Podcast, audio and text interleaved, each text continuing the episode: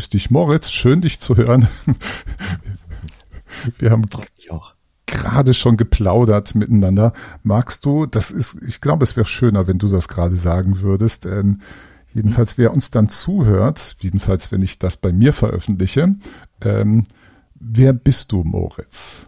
Du bist nämlich ja, auch Professor, aber ja. wer bist du? Wie bist du da hingekommen und was machst du?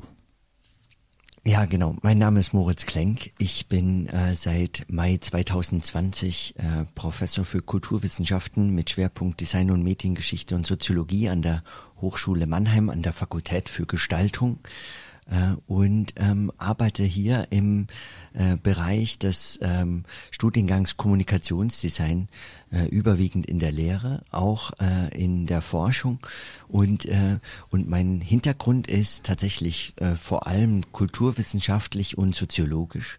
Ich habe Kulturwissenschaften mit Schwerpunkt Religion und interkulturelle Germanistik studiert und dann zog es mich in die Soziologie, genauer in die Kultursoziologie ich habe mich viel mit Systemtheorie befasst und äh, mit äh, Gesellschaftstheorien, mit äh, Großtheorien der Soziologie.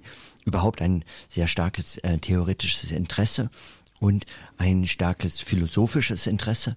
Äh, und ähm, befasse mich heute vor allem mit geistes- und kulturwissenschaftlichen Theorien äh, auch noch zu Medien, zu Fragen der Wahrheit, Wahrheitsfindung äh, und, ähm, und dem großen Bereich der Experimentalität, in dem ich versucht habe, eine, äh, ein, ein Promotionsprojekt, das gar nicht als Promotionsprojekt begann, äh, zu entwickeln, mh, das dann ein, ein Podcast wurde, ein, äh, ein tatsächlich eine Promotion äh, durch Podcast, meines Wissens die erste äh, äh, weltweit, zumindest kenne ich keine andere, eine Promotion äh, äh, als Podcast.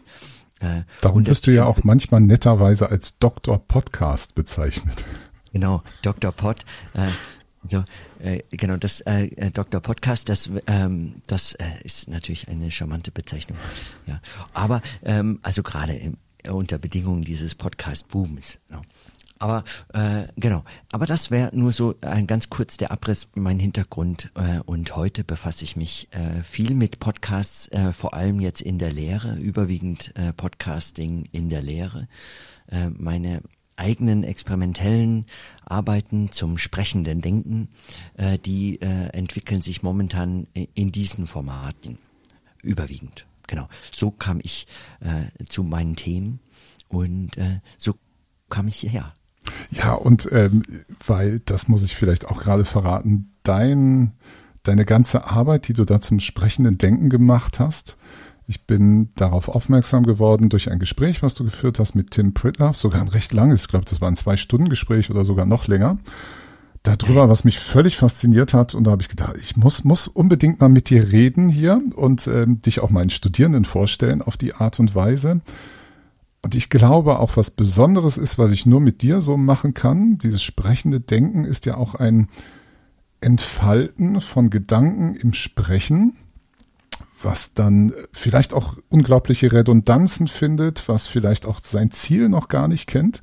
Und ich glaube, der einzige, mit dem ich das so frei machen kann, ist, ich bereite mich in dem Sinne nicht auf das Gespräch vor, dass ich jetzt irgendwie eine Liste habe, die ich mit dir abarbeite, sondern wir gucken, was dieses äh, Zweiergespräch des sprechenden Denkens, wohin uns das treibt. Den einzigen Startschuss, den wir uns, glaube ich, geben, das ist äh, etwas, was du mir gestern geschickt hast. Ein Papierentwurf, weil, wir haben das ja gerade kurz von dir gehört, das Podcasten beschäftigt dich jetzt auch in der Lehre. Aber darf ich mal an der Stelle anfangen, wo du einen Satz in diesem Entwurf stehen hast, dass du sagst, Präsenz und Distanzlehre, das ist eine Unterscheidung, die eine falsche ist. Mhm. Das würde ja, glaube ich, viele irritieren. Die sagen doch, wieso? Ja, also ähm, äh, zu diesem. Da habe ich einen schlechten Einstieg gewählt für dich. Nein, das ist ein guter Einstieg. Also ein ganz hervorragender. Der ist allerdings natürlich voraussetzungsreich. Also äh, man spricht heute von Distanz- und äh, Präsenzlehre seit äh, vor allem zwei Jahren. Ja, davor äh, waren das eher äh, Nerds, die sich äh, mit solchen Fragen befasst haben mhm. oder äh, Menschen an äh, an eben Fern, äh, Fernuniversitäten. Ähm, und, und heute ist diese Unterscheidung zwischen Präsenz und Distanzlehre ähm, äh, in aller Munde, äh, weil wir eben seit eineinhalb Jahren jetzt unter äh, Bedingungen unter den aktuellen Bedingungen überwiegend in der sogenannten Distanzlehre unterrichten oder lernen an Hochschulen und Universitäten. Und warum ich denke, dass das eine falsche Unterscheidung ist, ist, weil ich, äh, weil ich den Eindruck habe, dass erstens viele der Formate, die aus der, aus den klassischen Lehrformaten entwickelt wurden, nun einfach in eine solche, äh, in eine solche, ähm, äh, Medienumgebung wie äh, versucht äh, worden sind, übersetzt zu werden äh, und diese Übersetzung aber äh, die, die Voraussetzungen kaum mitbedenkt, sondern sich äh, lediglich auf die äh, mediale äh, Vermittlung konzentriert. Also wie kommt jetzt die Sprache äh, des Vortragenden, der Vortragenden zu den Studierenden? Ja, äh, und das geht dann, es geht dann um technische Lösungen. Äh, die Präsenz und die Distanzlehre ähm, fokussiert dann aber zugleich auf eben genau diesen Unterschied zwischen anwesend vor Ort oder nicht anwesend äh, und, äh, und lässt dabei so vieles außer Acht, äh, was, worauf man achten müsste, wenn man, wenn man diese Unterscheidung äh, vielleicht ernster nimmt oder befragt auf das, was, was sich darin verbirgt. Also ähm, unter anderem äh, beispielsweise, ob die Formate, denen, äh, in denen Lehre üblicherweise stattfindet, besonders in den Geisteswissenschaften, aber äh, in allen Disziplinen eigentlich, die Formate äh, überwiegend in Vorlesungen, in Seminaren oder in Übungen, ob diese Formate sich überhaupt unter solchen Bedingungen eignen, äh, übersetzt zu werden, ob eine solche Übersetzung gelingen kann oder ob man das anders äh, neu denken müsste. Und von der Präsenz in die Distanzlehre äh, scheint es ein, eine, eine technologische Frage zu sein, äh, statt eine konzeptionelle. Und das halte ich für äh, einen Irrtum. Ja. Ich glaube, damit man das noch ein bisschen plastischer hinkriegt, ähm, als ich, als ich nämlich gestern ähm, in dein Papier reinschaute, dachte ich, das ist schon amüsant. Du hast andere Voraussetzungen und ich glaube, wenn mir jetzt meine Studierenden zuhören, da, da sagen die ja wie Vorlesungen. Also erstmal muss man wissen, wir haben ja jetzt ganz verschiedene Kulturen.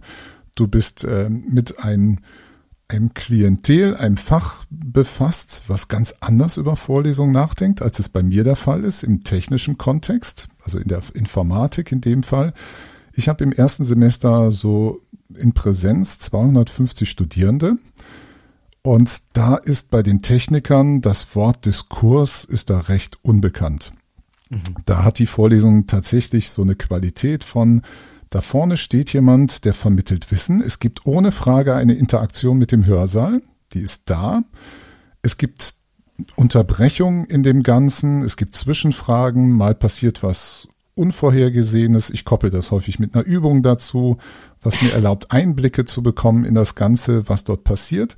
Bei mir geht es so, dass ich in der Vorlesung den Raum als wie eine Person oder ein Körper wahrnehme, der irgendetwas, wo auch eine Resonanz entstehen kann. Aber es bleibt in dem Geiste einer Wissensvermittlung von technischen Zusammenhängen, wo es ja auch nicht um einen Diskurs von Wahrheiten geht, sondern erstmal um Fertigkeiten, Wissen, um technische Konstruktionen bauen zu können. In deiner Welt ist das, glaube ich, noch mal ein bisschen anders, dieser Begriff belegt, oder? Ja, äh, das äh, würde ich sagen, äh, äh, ist auf, auf jeden Fall so. Äh, wenngleich natürlich äh, die, äh, die Dinge, die du beschreibst, äh, auch unter dieser, auch, auch unter diesem Begriff auftauchen können.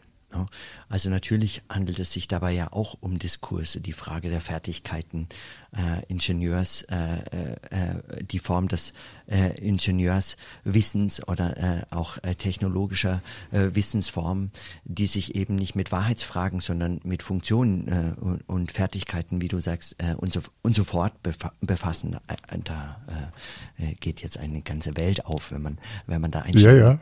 ja. Äh, zugleich aber ähm, die Frage des Diskurses äh, bindet einen vielleicht wieder nochmal neu an diesen Raum äh, und die Vorstellung des Hörsaals und äh, de, die Fragen der Wissensvermittlung.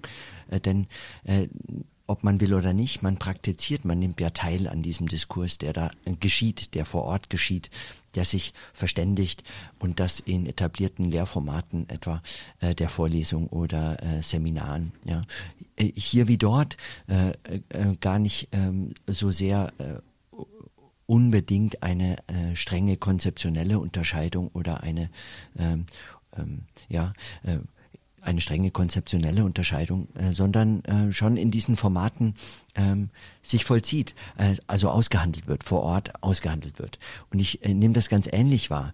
Ein Raum, äh, ein Vorlesungssaal, ein Hörsaal, der, der macht etwas mit dieser Situation. In, in dieser Situation ähm, äh, geschieht etwas, was andernorts in dieser Form vielleicht nicht geschehen äh, kann, ja, oder äh, äh, auf die andere ähm, Formate möglicherweise anders reagieren würden.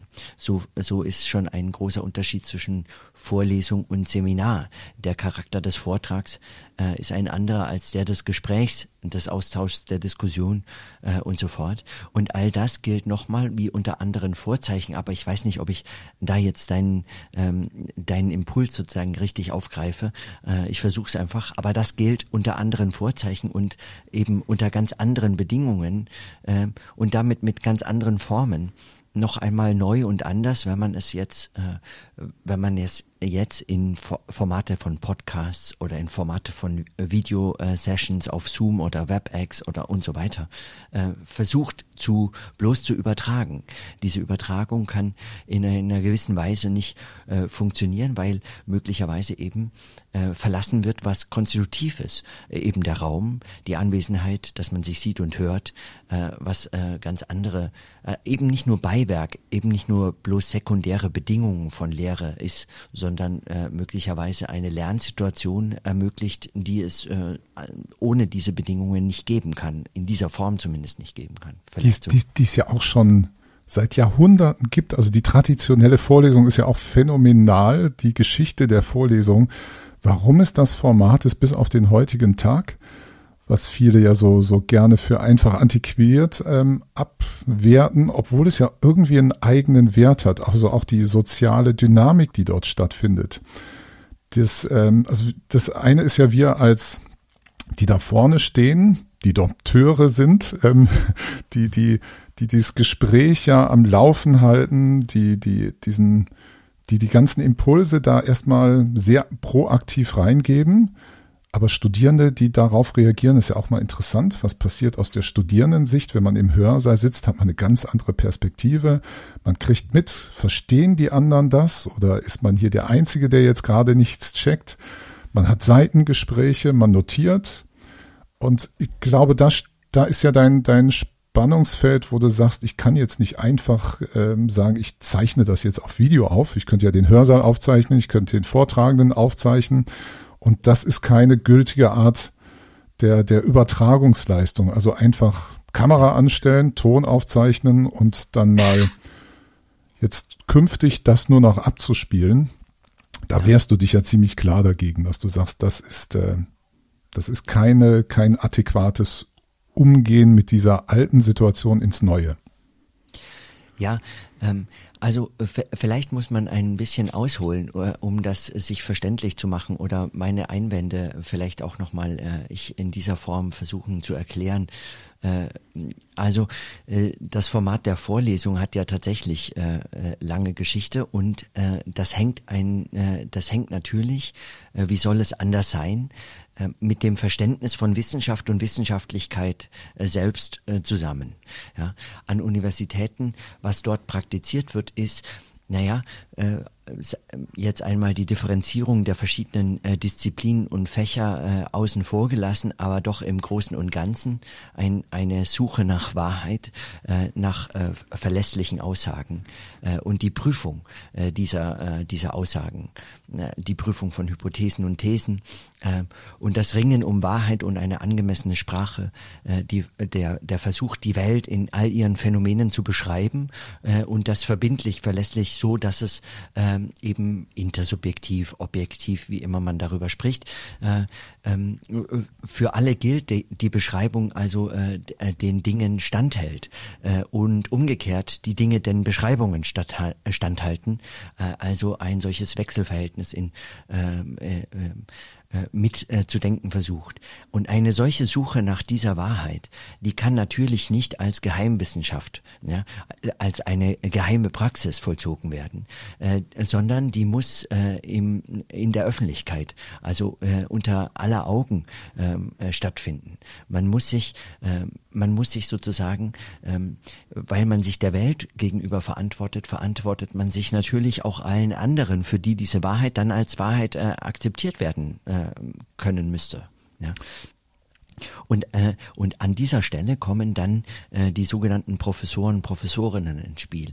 Äh, die Bedeutung von Professor ist ja als Wortbedeutung zunächst mal ähm, äh, die äh, ein, ein, ein jemand, der oder die sich äh, dem äh, der Suche nach der Wahrheit öffentlich verpflichtet äh, und erklärt. Ja, also eine Form von Bekenntnis, äh, mhm. äh, Bekenntnis zu dieser Suche und äh, und eine öffentliche Erklärung, äh, sich dieser Suche zu verpflichten. Ähm, also das meint zumindest die Bezeichnung des Professors nicht nur Professionalität sozusagen, also äh, berufsmäßige Spezialisierung, dass das äh, ein Beruf äh, wird, ähm, das steckt dann auch damit, äh, hängt dann auch damit zusammen, äh, sondern, äh, sondern erstmal diese öffentliche Erklärung, äh, dass man sich dieser Suche äh, widmet. Und aus diesem Zusammenhang ist die Vorlesung nun äh, wie das, äh, das Erbe und äh, damit wesentlich verbunden die Form der Präsentation dieser öffentlichen Erklärung. Ja, man erklärt sich und äh, die Erkenntnisse, man erklärt diese und wie sie zustande gekommen sind und man setzt sie einem Publikum aus, das ständig nicht nur als passives Publikum, wie es vielleicht auch aus Sicht des Publikums selbst gelegentlich äh, betrachtet werden mag, sondern als ein Publikum, das ständig die Möglichkeit hat, Einspruch zu erheben. Ähm, Zwischenrufe ja, äh, zu stören, zu sagen, das äh, geht gar nicht, das passt mir nicht. Ja, ähm, ich äh, sehe überhaupt nicht ein, was Sie mir da erzählen wollen. Ähm, also ständig eigentlich als Publikum sehr wohl auch äh, auch aktiv äh, involviert sind, auch wenn diese äh, Rollen möglicherweise sehr asymmetrisch wirken. Äh, es ist noch gar nicht klar aus der Situation, wer, wer hier in einer privilegierten Position ist. Zunächst mal stößt jede, äh, jede Zumutung von Wahrheitsbehauptung, stößt ja erstmal auf äh, mögliche Ablehnung. Ja? Mhm. Äh, wieso muss ich das glauben? Nur weil das mir jemand erzählt, der oder die da vorne steht bedeutet das ja erstmal für mich gar nichts. Und vielleicht äh, lässt sich das auch äh, heute ganz gut beobachten. Also die, äh, die mh, hm, naja, äh, die, der Aufwand, der betrieben werden muss, um äh, Wissen zu vermitteln oder das glaubhaft zu machen, der steigt auch. Also man äh, ist äh, sehr vertraut damit, Wissensangebote, die einem äh, allüberall begegnen, erst einmal abzulehnen. Und das Gleiche gilt natürlich für Hochschule und Universität auch. Dann fängt man an zu studieren und sagt erstmal, wieso? Ich glaube dem erstmal gar nichts. Ja, das muss er mir schon zeigen. Und äh, so etwas passiert im Raum, äh, im Hörsaal, äh, in der Vorlesung in so einer ganz besonderen Art und Weise, nämlich in, in, in dieser, äh, in dieser Form der Vorlesung, die deshalb, und das ist jetzt der entscheidende Punkt, äh, und damit äh, komme ich quasi jetzt zum Ende dieses Bogens, ja. Äh, das ist der entscheidende Punkt, das kann nicht aufgezeichnet werden. Denn dadurch würde man äh, tatsächlich äh, äh, einen illegitimen Versuch unternehmen, die Vorlesung auf den Vortrag, auf einen Monolog zu reduzieren. Also auf etwas, was man aufzeichnet und dadurch äh, wie stillstellt, den Einspruch eigentlich unmöglich macht. Einzig und allein kommt zu Wort nur noch der oder die Professorin. Ja?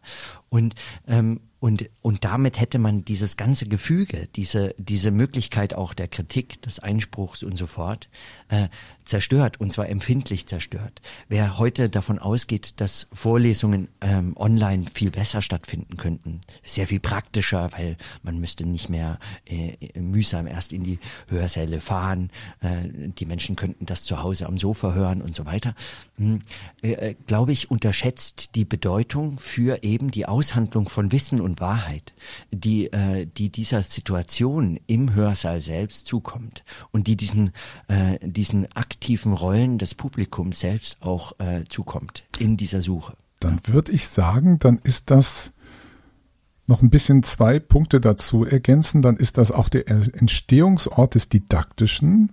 Und ich glaube, du würdest auch noch ergänzen, es ist auch der Entstehungsort oder der, der Ereignisort des Politischen. Was würdest, was meinst du mit dem Politischen? Also in diesem, äh, in diesem Text äh, auf den wir uns jetzt beide ja beziehen, mhm. ähm, äh, da äh, äh, hatte ich äh, unter anderem dieses politische auch und das habe ich schon äh, länger in meiner Arbeit zum sprechenden Denken ähm, bezogen auf Überlegungen von Hannah Arendt, die dieses politische als eben mh, das öffentliche Gespräch selbst ähm, und damit verbunden äh, begreift, also äh, die Notwendigkeit des öffentlichen Sprechens, äh, des öffentlichen Gesprächs als äh, als wesentlich für das politische überhaupt betrachtet. Insofern Wissenschaft eben in der Öffentlichkeit stattfindet. Natürlich geschützt durch die Mauern der Universität und Hochschule, und in gewisser Weise ist auch an Universitäten äh, möglich, etwas zu sagen, was in der sogenannten Öffentlichkeit zu sagen vielleicht schwer wäre, weil die Bedingungen des Diskurses äh, ähm, sozusagen größere Freiheiten, etwas sagen zu können, erlauben als andere äh, Bedingungen, etwa die dann ganz unmittelbar alltagssprachlich so bezeichneten politischen Bedingungen, für die das ge gegebenenfalls möglicherweise rufschädigend wäre, sich in solche Äußerungen zu versteigen, aber äh, unter Bedingungen der gemeinsamen Suche und des Ringens um Wahrheit und angemessene Sprache äh, kann man auch Fehler machen äh, und, äh, und diese werden sozusagen diskursiv abgesichert äh, über die Institution. Ähm, Zugleich aber ist diese Öffentlichkeit der Hochschule, die Hochschulöffentlichkeit, aber dann auch die, also die Fachöffentlichkeit, die, die Disziplinäre, die, die, die Öffentlichkeit der Wissenschaft selbst und dann auch darüber hinaus die Öffentlichkeit überhaupt, äh, qua Öffentlichkeit, also äh, aufgrund ihres Charakters des öffentlichen Sprechens, des sich erklären müssens, dadurch schon immer politisch. Ja, äh, das ist also der Charakter des Politischen. Und insofern äh, ist das ähm, äh, ist das immer beides. Ist ist äh, ist dieses äh, Konstitutiv auch verpflichtend. Ja, ähm, ich würde sogar ähm, und dann wird's allerdings philosophisch oder wie man das eben so äh, schön immer philosophisch nennt, äh, sogar weitergehen und sagen, von Wahrheit zu sprechen, der Begriff der Wahrheit, äh, auch der wissenschaftlichen Wahrheit, ist völlig bedeutungslos, wenn er nicht in Zusammenhang gedacht wird mit dem Begriff der Freiheit. Ohne Freiheit keine Wahrheit. Ähm, äh, diesen Zusammenhang halte ich für wesentlich und, äh, und einen Zusammenhang, den es gilt, in aller wissenschaftlicher Wahrheitssuche selbst immer wieder neu äh, unter Beweis zu stellen, immer wieder neu zu befragen und immer wieder neu an diesem Zusammenhang zu messen. Genau. Und ich finde, man merkt sehr schön den Moment, wo das implodiert. Es hat ein, das kam in der Vergangenheit immer wieder vor, als wir noch diese Präsenzzeiten hatten, dass mich Studierende gefragt haben, geht ja heute alles problemlos mit dem Handy, Herzberg, darf ich das jetzt aufzeichnen? Sie sind natürlich äh, die meisten sich darüber bewusst, dass man nicht so einfach ungefragt aufzeichnen darf. Darf ich das jetzt aufzeichnen? Und in dem Moment implodiert richtig eine Welt.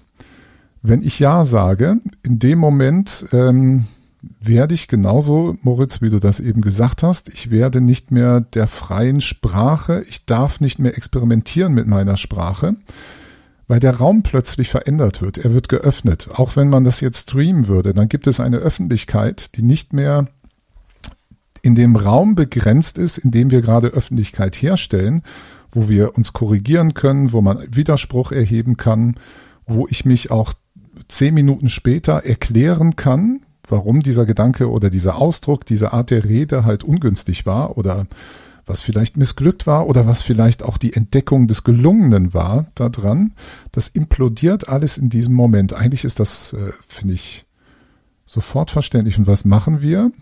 Corona fängt an und wir machen jetzt alles auf Video. Im Grunde lassen wir diese Implosion richtig stattfinden.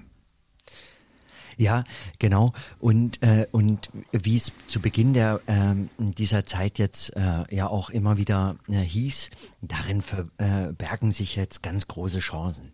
Ähm, und das würde ich gar nicht in Abrede stellen. Ich glaube tatsächlich, dass sich da äh, ein, äh, eine Chance auftut, aber eine Chance äh, vielleicht anderer Art, nämlich, äh, dass man sich dann fragen muss, wenn man das jetzt aufzeichnet, äh, was geht verloren und was wird gewonnen. Ja, also welche Möglichkeiten erwachsen daraus und was geht verloren und äh, und stellen das in Frage. Und wie du sagst, genau die Öffentlichkeit, die man im Raum herstellt, im äh, in dem Gesprächs in der Gesprächssituation im Hörsaal, im Seminarraum und so weiter, diese Öffentlichkeit äh, wird äh, in Frage gestellt, wenn man sie aufzeichnet, wenn man dieses Gespräch aufzeichnet und, und selbst dann, wenn es im Hörsaal selbst stattfand, ja, also das läuft jetzt heute unter diesem Euphemismus äh, der Hybridlehre, ähm, die ein, ein, äh, äh eine, äh, also das ist ja eine Vorstellung aus der Hölle. Ähm, ja, das aber, lässt mich auch immer schaudern. Ja. ja also ich meine, ja, die Technologien sind daraufhin angepasst, noch weiß irgendjemand, was damit eigentlich genau äh, gemeint sein soll. Äh, Im Wesentlichen äh, bedeutet das Kostenersparnis für Hochschulen und Universitäten. Äh, das ist zumindest die Hoffnung, dass man dann ähm, einfach sich Räume spart, weil da müssen nicht mehr so viele Leute rein und so. Also was auch immer äh, sich dafür äh, Hoffnungen damit verbinden, sei es wie sei, selbst wenn das Gespräch, das aufgezeichnet wurde, eines ist, das äh, wirklich sozusagen zu einem, an einem konkreten Ort in einer Face-to-Face-Interaktion, Situation stattfand, selbst dann geht ja diese äh, Dynamik des Gesprächs, der Situation selbst, also diese Praxis verloren und wird stillgestellt und damit in eine Form gebracht und fixiert und festgehalten, die äh, dieser äh, Logik des Gesprächs äh, nicht angemessen ist, ähm, nicht gerecht wird und etwas simuliert, was äh, normal dem Text in einer gewissen Weise vorbehalten äh, war, nämlich ähm, äh, eine Behauptung aufzustellen, äh, die äh, die Zeit überdauert und äh, andere Formate des kritischen Anschlusses erfordert. Ja? Äh, nun könnte man sagen, äh, das Gespräch, die äh, gesprochene Sprache ist durch Aufzeichnungsmöglichkeiten heute möglicherweise textähnlicher geworden. Die kritischen Anschlüsse müssen sich dann eben anders als situativ entfalten. Ja, also ich kann an diese Vorlesung eben nicht mehr ins Geschehen selbst direkt eingreifen, in das Gespräch, in die Vorlesung selber. Ich kann nicht stören, ich kann nicht dazwischen rufen, ich kann keine Fragen stellen, aber ich kann sie ja hinterher stellen. Ich kann die ja dann auch wieder aufzeichnen, beispielsweise ich kann sie selbst online ablegen mm, äh, und so fort. Solche Möglichkeiten gäbe es natürlich. Äh, zugleich ist das eben dann nicht mehr der Charakter einer Vorlesung. Das ist eben nicht mehr der Charakter eines Seminars und das äh, betrifft die Didaktik äh, ganz, äh, ganz zentral. Also äh, man muss sich fragen, ob, ähm, ob der der Logik eben dieses Politischen als ein Aushandlungsraum auch äh, gerecht, äh, äh, man ihr gerecht wird, wenn man es, äh, wenn man es aufzeichnet und stillstellt und dann in eine solche Nachzeitigkeit, äh, in ein solches Nacheinander äh, bringen äh, will. Ja. Ähm, das heißt, äh, das, das ist das eine, dass man, äh, dass man dadurch äh, ein, ein, eine Situation zerstört und fixiert, die vielleicht so nicht ähm, überhaupt so gedacht werden konnte, dass man dadurch auch Fehler fixiert, ja, Irrtümer, die man in der Situation hat ganz anders, denen man hat ganz anders begegnen können, die möglicherweise in der nächsten Sitzung schon wieder korrigiert wurden, weil man auch im eigenen Nachgang zu dem eigenen Vortrag etwa äh, so nochmal ins Nachdenken kam und sich gedacht hat, na, das ist eigentlich Unsinn, das mhm. kann ich eigentlich so nicht sagen. Und dann komme ich das nächste Mal zurück und sage, äh, äh, ich habe äh, nochmal über das äh, letzte Woche nachgedacht und das, äh, das kann ich nicht so sagen. Das ist natürlich, äh, äh ich, ich muss das korrigieren, ich muss das und so. Und, und der Aufzeichnung ist das verloren möglicherweise. Äh, aber auch, äh, auch umgekehrt. Also ähm, es entstehen dadurch ja äh, ganz neue Formate, die, die sich vielleicht anders überhaupt nicht haben entwickeln lassen. Ja. Also äh, das heißt, es ist, ähm, wenn man Didaktik als eine Frage der Vermittlung von Wissen und Wissensinhalten, aber auch einer äh, Praxis versteht, einer Praxis des Lernens, des Austauschens und des Verhandelns von Wissen, ähm, äh, dann, äh, dann geht hier ein sehr viel größerer Zusammenhang auf als, äh, als das, wenn man das mit der ganz konkreten Situation im Hörsaal möglicherweise versucht zu identifizieren. Ja, genau. Jetzt haben wir März, April 2020. Corona hat zugeschlagen und wirft uns alle in diese absolut neue Situation.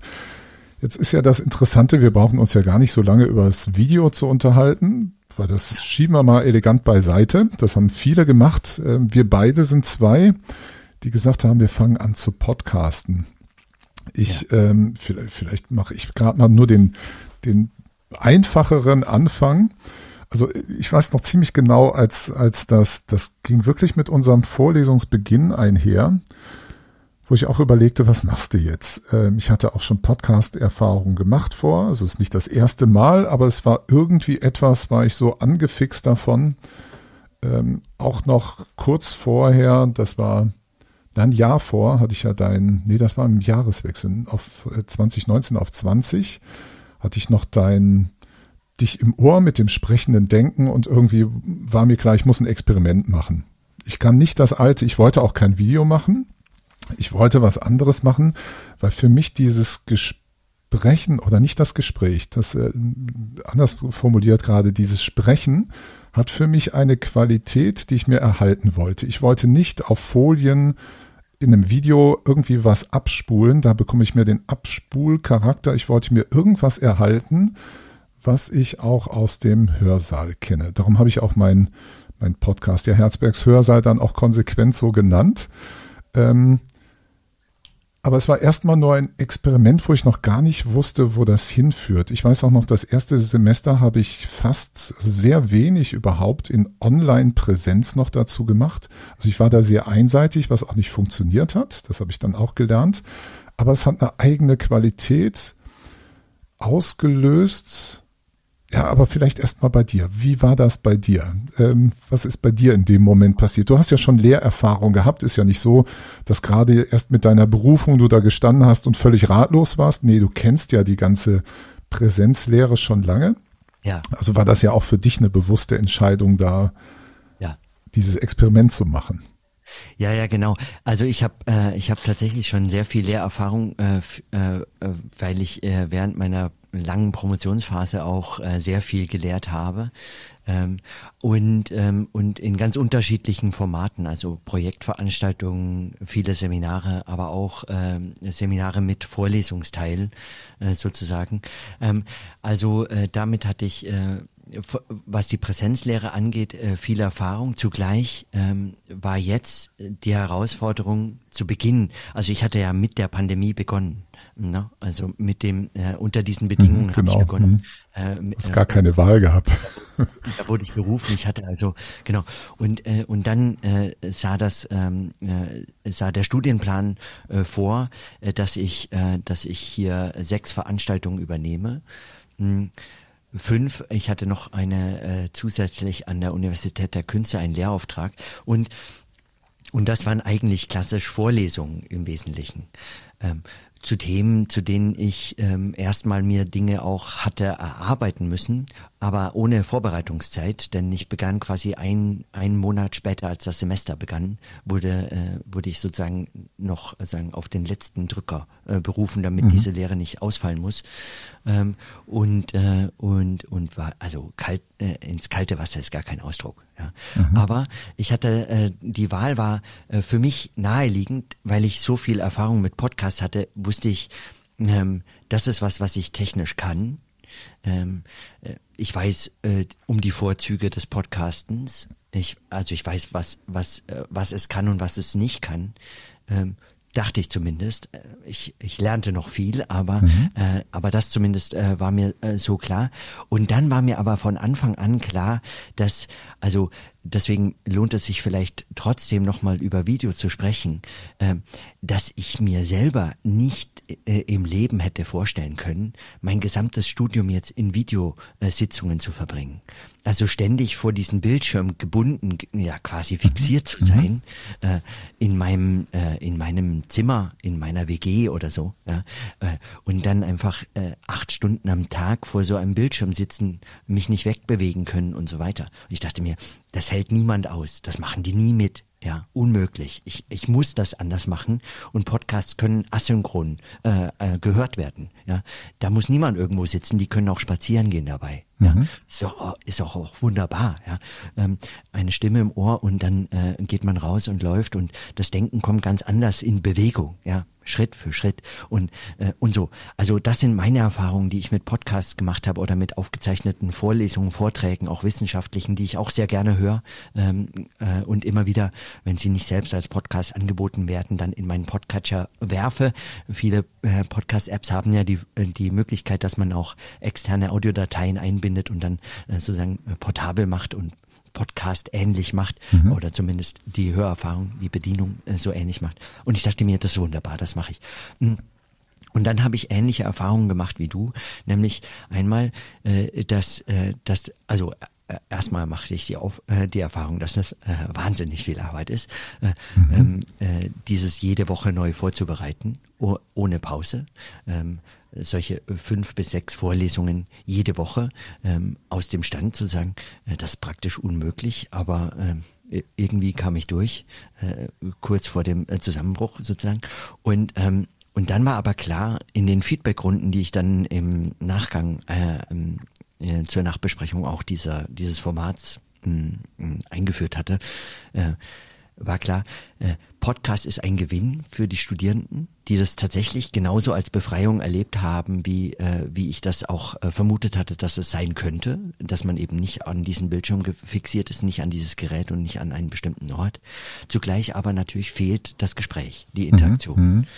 Und, äh, und deswegen hatte ich das dann in der nächsten Iteration, also in der nächsten Schleife äh, äh, im nächsten Semester aufgebrochen äh, und die Podcasts ein bisschen durchbrochen mit, äh, mit so Videosessions zwischendurch. Genau. Äh, und, und von dort an ging es weiter. Vielleicht nur mal so weit, weil äh, jetzt würde mich interessieren, wie es wie es dir am Anfang und dann die ersten zwei Semester damit ging, oder? Ja, ja, ja. Ähm, also einmal war das bei mir, merkte ich, ähm, wie soll ich das mal sagen? Es war ja unglaublich, so wie du das gerade sagst. Ähm, wir mussten unglaublich viel in ganz kurzer Zeit. Wir mussten ja alles umstellen. Also jetzt überall Videos zu produzieren, hätte mich, glaube ich, auch total umgebracht. Vor allen Dingen war das eine andere Art von, wie soll ich das mal nennen, ähm, Richtigkeit haben muss oder Perfektheit oder auch der, der eigene Anspruch, noch was Visuelles dazu zu setzen. Äh, ich habe Natürlich, weil, weil äh, Informatik ist ein bisschen sehr schwer, das nur über Sprache zu, zu, transportieren. Dadurch, darum gibt es immer zu den Episoden auch das Begleitmaterial, was ich da bespreche. Also den Foliensatz gibt es trotzdem. Aber ich bin nicht gebunden, dieses Video, was ich dann natürlich, das ist für mich selbstverständlich, dann öffentlich, dann wäre es auf YouTube oder auf so ein Podcast, also nicht in einer geschlossenen Plattform einer Hochschule zu belassen. Also die Öffentlichkeit muss insofern ich habe das noch nie unter Öffentlichkeit so direkt gesehen, aber es muss ein ganz arm, äh, hindernisarm sein für die Studierenden daran zu kommen. Und ähm, dann ist das für mich ein Format gewesen, wo ich merke, ich kann eine gewisse Flüchtigkeit beibehalten, ich kann eine Imperfektion beibehalten, ich kann auch dieses sprechende Denken entwickeln. Ich muss nicht so perfekt vorbereitet sein, dass ich alles weiß, was ich sage. Es gibt ja Leute, die skripten ja sogar ihre Videos käme mir mein Lebtag nicht äh, in den Sinn, sondern es muss ein Verfertigen sein, was natürlich mit dem Material entsteht, was langsamer ist manchmal. Und dann sage ich auch den Studis, hören Sie sich doch gerne mit 1,3 oder 1,5-fach an, dann ist das ein Tempo, was gut ist zum Zuhören. Aber ich habe den Vorteil, ich kann dies, dies, das Selbstgespräch, das Entwickeln des Ganzen äh, versuchen. Und was dann auch entstand, mit dem Podcast kam mir auch sehr natürlich die Idee, ich zeichne auch andere Sachen auf. Also ich ja. erzähle mal was, wie ich zum Beispiel zum sprechenden Denken habe ich eine Episode gemacht. Ja. Wo ich dachte, komm, ich will hier auch mal transportieren, warum ich das so mache, was das für, für mich für eine Qualität ist. Oder jetzt neuerdings, äh, neuerlich noch hatte ich äh, eine Haltung zum Studierenden. Also auf einmal habe ich das Gefühl, das ist auch ein Medium, was mich nicht nur beschränkt auf diese technische, nennen wir das mal gerade Wissensvermittlung irgendwie, ja. sondern auch ein Spirit, eine Haltung mit zu übermitteln, die ich ja jetzt angesichts der fehlenden Mittel eines Hörsaals, wo man so etwas auch mal erzählt, aber äh, auch nochmal ja. isolieren konnte und trotzdem noch dem Ganzen beifügen kann. Und wenn ich jetzt meine Studierenden, wir nutzen Moodle, also ein E-Learning-System, wer das nicht weiß, also Moodle ist ein E-Learning-System, da kann ich dann immer so eine eigene Konfiguration anbieten. Das war dann auch im zweiten Semester ging das so und ich fing an, auch ähm, dann mehr die Online-Veranstaltung begleitend dazu, also diese sogenannte Online-Präsenz über Zoom.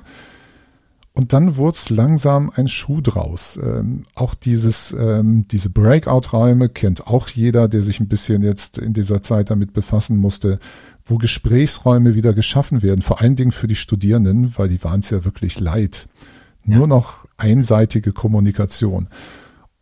Und so kam das Ganze ans Laufen. Aber für mich ist, glaube ich, das Wichtige, das Gespräch im Podcast hat irgendwas, was anders ist. Und gerade noch ein Satz dazu.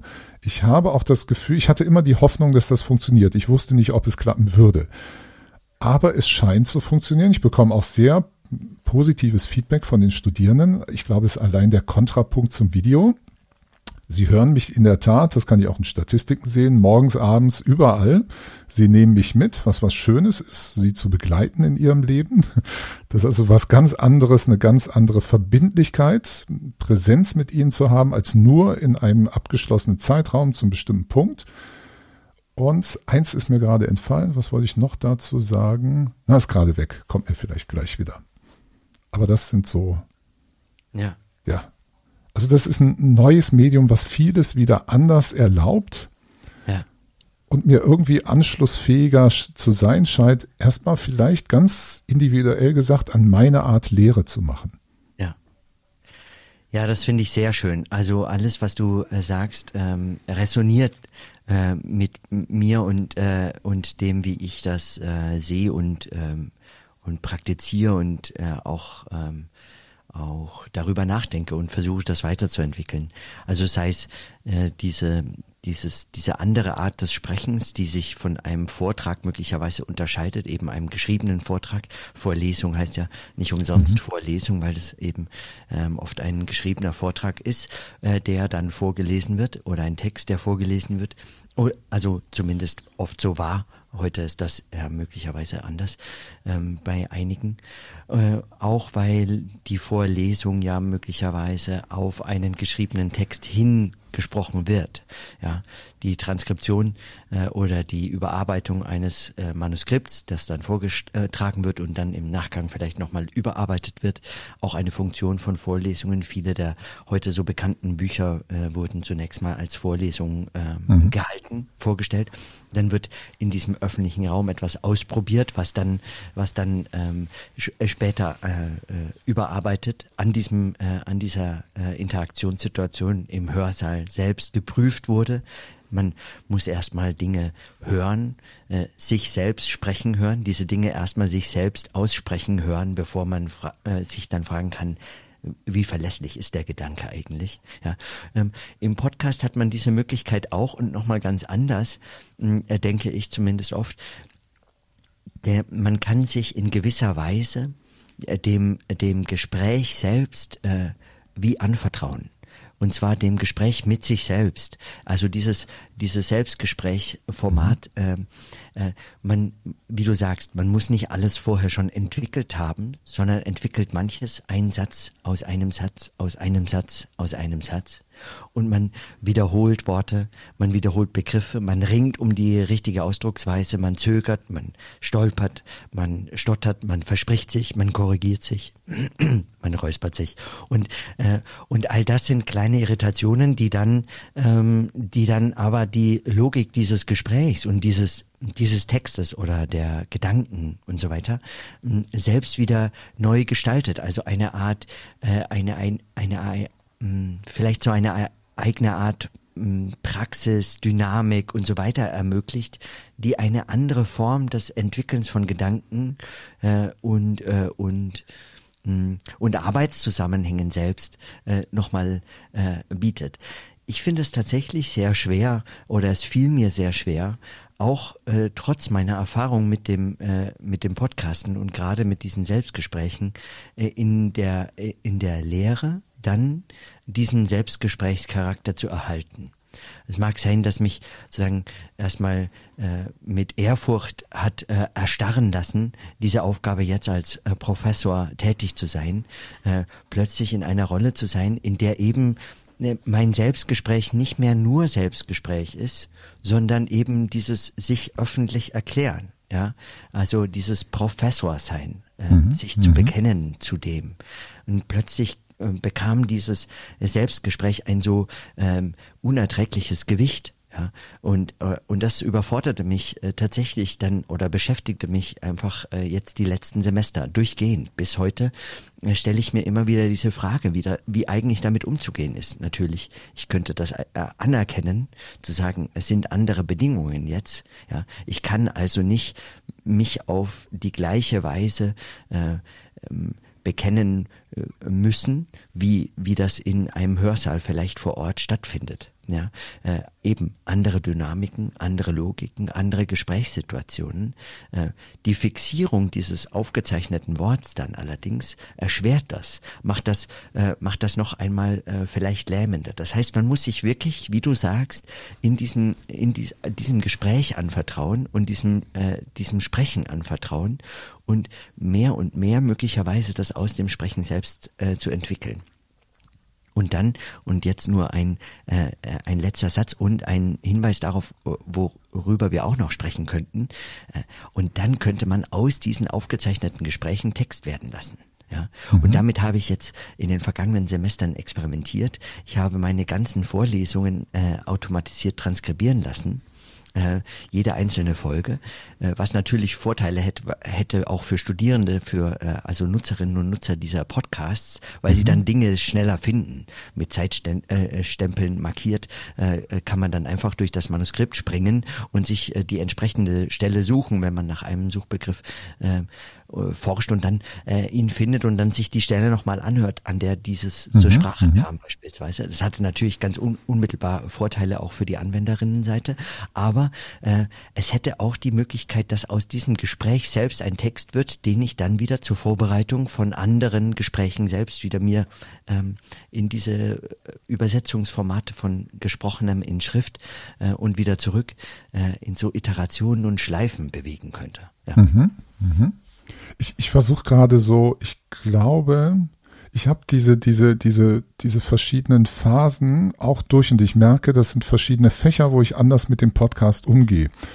Ich habe gemerkt bei meinen äh, Programmiervorlesungen, es wirkt ja erstmal total absurd, ne? Wie kann man über das Programmieren reden, wo du ja erstmal auch als Studierender die Erwartung hast, ich muss da was Solides beigebracht bekommen. Da kann ich jetzt nicht ähm, mal Gedanken so lax entwickeln und ähm, dann sagen, ja, ich werfe das mal hier in diesen Diskurs. Nee, der, der Student, die Studentin möchte wissen, wie geht das? Wie ist der Mechanismus? Also im Grunde ist ja Programmieren eine einzige Maschinerie. Und die muss ich jetzt zerlegen, das hoffentlich didaktisch gut machen. Ich muss das mit Materialien begleiten, weil es ist eine Zumutung, Programme sich nur anzuhören. Das hat ja gar keiner dann richtig vor Augen. Und in den äh, Kontexten habe ich festgestellt, dass ich zunehmend penibler wurde in der Vorbereitung, weil ich eben nichts Unsinniges erzählen möchte. Und dann wird der Foliensatz fast zu einer Sprechvorlage. Und das ist ein Format, was sich auch so entwickelt hat, wo ich mich aber nicht ganz so wohl fühle. Es muss sein, ähm, aber ist nicht ganz so, da, da geht mir was verloren. Das Spannende ist nur, ähm, warum ich glaube, also erstmal zu diesem Teil von Lehrem übers Podcast. Warum das funktioniert, ist eine reine Hypothese. Ich habe keine Ahnung. Ja. Es scheint mir erfolgreicher zu sein, als wenn ich das Ganze mit Video gemacht hätte. Das ist ja gerade in der Informatik naheliegend, das Prozessuale, was sich immer verbindet, weil ich das im Hörsaal mache. Da mache ich ganz viel Live-Programmieren. Also da stehe ich nicht da vorne, erzähle nur, sondern du siehst mich am Rechner arbeiten, du siehst mich ohne, ohne dass ich jetzt irgendwie das schon neben mir liegen hätte, Programme entwickeln aus dem Kopf, wie man das eben so kennt. Ne? Dafür ist man ja Prof, dass man so etwas auch versuchen kann, live zu entwickeln, im Dialog. Auch die Fehler, die man macht, gehören auch dazu. Ist manchmal total stressig, wenn es dir durchs Hirn schießt, das Blut, weil du gerade einen Bug selber nicht siehst. Ja. Ähm, na, aber das, das könnte man ja meinen, dass ähm, da bietet sich ja das Video völlig an für das Prozessuale dahinter, das Vormachen, das Beispielgebende. Hat, hatte auch seine Funktion. Hin und wieder produziere ich ein paar Videos, wo ich denke, da muss es sein, da muss ich das mal anbieten, aber ich lasse es möglichst immer weg. Und ich glaube, warum das funktioniert ist, wenn du mir zuhörst und die Folien siehst, dann musst du anfangen mitzudenken. Du musst dir klar werden, wo bin ich? Du musst dir klar werden, aha, würde ich das jetzt eintippen, passiert das? Äh, wenn du es jetzt wissen willst, musst du es selber machen. Ja. Du kannst mir nicht zusehen, so einfach nur konsumerabel, das einfach so in dich reinfressen und sagen, ja, ja, es stimmt ja so, ich sehe ja gerade, dass es tut. Ja. Ja. Du musst mir anders offenbar folgen. Und das scheint eine eigene Qualität, also weil du ja auch auf der Suche nach neuen Formen bist, das ist eine Form, die irgendeine Art von Aktivierung mit sich bringt, meine Vermutung, wo ich, wo ich gehofft habe, dass das so ist, aber es scheint auch so zu funktionieren, ohne dass das jetzt als Studie belegbar ja. so ist. Ne? Das, ja. war, das war so das Willst du da gerade einhaken? Ja, gerne. Ja, ja, ja äh, bitte. Zwar, weil mir noch äh, einfällt, dass ich, äh, also meine auch wiederum nur eine Vermutung, aber eine, die ich sozusagen aus der Beschäftigung mit Gespräch und äh, dieser Form des Denkens, dem sprechenden Denken eben äh, meine auch ähm, äh, stützen zu können. Äh, eine Vermutung, dass das äh, auch also nicht nur daran liegt, dass man eben nicht sieht, wie das jetzt ähm, eingetippt wird und wie das mhm. äh, sich dann kompiliert und was auch immer, ja, sondern äh, dass man äh, in der äh, in dieser äh, in diesem Nacheinander des Gespräch äh, des des Sprechens selbst äh, letztlich äh, diesem Folgen folgen kann. Also mhm, dass mhm. dieses, ähm, dass eben man nicht die Gleichzeitigkeit von Stimme und Bild hat, die etwas in eine Gleichzeitigkeit bringt, mhm. die also einem etwas auf einen Blick sehen lässt oder auf einen Blick plus Höreindruck beispielsweise, also immer diese verschiedenen Dimensionen, sondern dass man möglicherweise, wenn man einer Stimme folgt, folgt man dem Gedanken und der ist noch offen. Man weiß noch nicht, wie es ausgeht. Ich sehe noch nicht alles. Klar, ich sehe Folien, ich kann damit auch arbeiten, ich sehe parallel andere Dinge, aber ich, ich sehe sozusagen noch nicht, was passiert und dieses Passieren, also was äh, die, der, die Sprechende, äh, der Vortragende und so weiter, was die tun und so. Also diese, man hat, man hat in gewisser Weise man vertraut sich diesem, diesem Gespräch an oder dieser Sprache selbst, dem Sprechen an, was eine solche, äh, wie ein solcher Faden ist, dem man äh, folgen muss, dem man ganz anders folgen muss, als wenn man äh, die ganze Zeit auch noch Dinge dabei sieht und, äh, und das, was man hört, also äh, den Vortrag beispielsweise oder der Gedanke, der gerade entwickelt wird, verwechselt mit dem, was man sieht. Mhm, und das passiert mhm, oft. Mhm. Also wenn man äh, Leuten zuschaut, während sie etwas vortragen, dann ist man so äh, manchmal so eingenommen von dem, was man sieht, Gebannt, dass man das, was man hört, äh, äh, sagen verwechselt mit ja. dem, was man sieht. Und das ist absurd. Wohingegen, wenn man es nur hört, dann kann man es nicht mit anderen Dingen verwechseln. Ja, und, äh, und man muss dem folgen wie einem Faden. Und das ist auch zum Teil spannend. Ja, ich weiß noch gar nicht, worauf der hinaus will. Die Körpersprache hat ihn noch gar nicht verraten. Richtig, ja, ja, ja das stimmt. Und ja, das ist, ich, ich denke gerade, das ist das Verweisen, ne? Weil du machst es ja auch, du, wenn du etwas erzählst, dann verweist du ja auf Literatur, die du den Studierenden empfiehlst. Und das ist ja auch völlig absurd. Man kann nicht gleichzeitig lesen und dir zuhören. Ähm, beim Programmieren im, im Video scheint es normal zu sein. Man soll zugucken und gleichzeitig zuhören. Vielleicht ist diese Entkopplung der eigene Wert da drin. Ja, und man hat diese Erfahrung ja auch, wenn man, äh, also wenn man äh, Podcasterinnen und Podcastern zuhört, äh, die damit schon viel Erfahrung haben und dann immer mal wieder äh, Leuten begegnet, die äh, ganz neu als Gast oder ähm, äh, Besucherin oder oder Teilnehmerin von außen in einen Podcast dazukommen. Und äh, der Podcast wird zum Beispiel äh, vor Ort aufgezeichnet in einem Raum, in einem Studio oder wo auch immer. Und äh, dann sprechen die miteinander. Und äh, wer keine Erfahrung mit Podcasts hat, nur von der Hörerinnenseite oder der Hörerseite ähm, äh, der äh, ist dann geneigt, gegebenenfalls auf Dinge äh, zu referieren, die im Raum stattfinden, die man sehen kann, aber eben nicht hören. Und Podcasterinnen und Podcaster wissen sofort, man muss das übersetzen in Sprache. Mhm. mhm. Ich muss das jetzt erzählen, ich muss das sagen. Was ich sehe, muss ich benennen.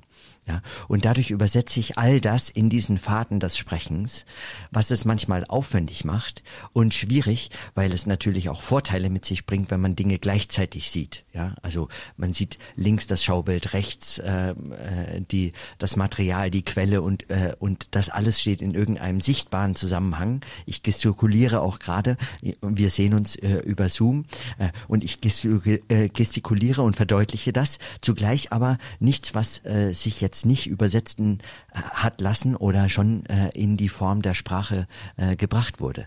Ich höre also die, äh, diese, die, diesen Faden selbst und muss alles benennen, was, äh, was relevant ist. Und das macht nochmal eine ganz andere Qualität, als wenn ich in einem Hörsaal stehe und mich ständig auf die Folien verlasse im Gespräch. Das macht nochmal die ganz andere Qualität auch dieses, dieses Sprechens selber aus, weil ich mich darauf nicht verlassen kann. Natürlich, ich kann auch meinen Vortrag, ich kann auch das, was ich aufzeichne und als Podcast anbiete, kann ich natürlich auch in Auseinandersetzung mit den Folien machen. Ich kann darauf referieren und sagen, auf Seite 5 sehen Sie folgendes, sehen Sie oben dieses Schaubild. Aber damit es ein vollständiger Vortrag ist und das äh, und das äh, schafft man dann oft genug auch, äh, wenn man solche Podcasts aufnimmt, äh, bin ich immer versucht eben das gleich zu erzählen, was man da sieht. Nicht einfach nur sagen, man könnte das sehen, schauen Sie doch selber nach, sondern eben zu beschreiben. Und dieses Beschreiben selbst ist eine Qualität eben dieses äh, dieses Formats, äh, die man möglicherweise in anderen Zusammenhängen nicht hätte. Ja, das ist, ähm, das ist, glaube ich, das Interessante, worüber wir reden. Man muss für jedes Medium, für jede Art die eigene Form entdecken und finden. Und da steckt ja auch unglaublich wieder ein didaktisches Potenzial dahinter. Ich, ich merke ja auch, dass ich versuche, Informatisches, was ja eben so, so absurd fern scheint, dass ich versuche, über Code zu erzählen, dass ja. du mir durchs reine Zuhören trotzdem folgen könntest. Ja. Manchmal, glaube ich, gelingt mir das. Es gibt auch, glaube ich, ähm, Podcast-Aufnahmen, da habe ich es völlig, wie man so schön sagt, verkackt. Ähm, da ist es missraten. Aber es ist eben der Versuch da, diese, dieses rein technische trotzdem so zu erzählen, dass du vielleicht auch, wenn du mal in die Folien reingeguckt hast, das danach wieder memorieren kannst, mir den, den Faden wieder aufnehmen kannst, dann reicht dir das Wort. Oder es, es ist vorweggenommen, du siehst die Folien, denkst, aha, vielleicht schaffe ich es nicht ganz, aber es bildet wieder Verknüpfungen, Zusammenhänge her. Und gerade als du das sagtest, da fiel mir übrigens noch was ein. Weißt du, was eine interessante Beobachtung für mich war? Ich habe mich lange an Luhmanns Systemtheorie versucht. Er hat ja so ein schönes Buch, Einführung Systemtheorie. Und dann habe ich entdeckt, dass dieses, äh, dass das ja eine Vorlesung ist, das wusste ich, steht ja auch in dem Buch. Aber dann habe ich den äh, Podcast sozusagen, würde man ja heute sagen. Also seine Vorlesung, ähm, die ist aufgezeichnet worden, habe ich die gehört. Und was ganz Mysteriöses ist passiert. Ich fand die Systemtheorie auf einmal glasklar, weil ich ja. ihm zugehört habe. Ja. Und dann bin ich sogar, ich war so erstaunt darüber, dass ich sogar das Buch geholt, rausgeholt habe und gedacht, hat er das wirklich gesagt? Äh, hat er das wirklich geschrieben? Das kann doch nicht sein, dass das das Buch ist. Und dann sah ich, das ist wirklich exakt das, was er erzählt hat. Ja. Und es hat eine ganz neue Qualität gehabt, die mir einen Zugang zur Systemtheorie gegeben hat, die ich im Buch nicht fand, interessanterweise. Also nur mal so die eigene Qualität von dieser Art des Gesprächs.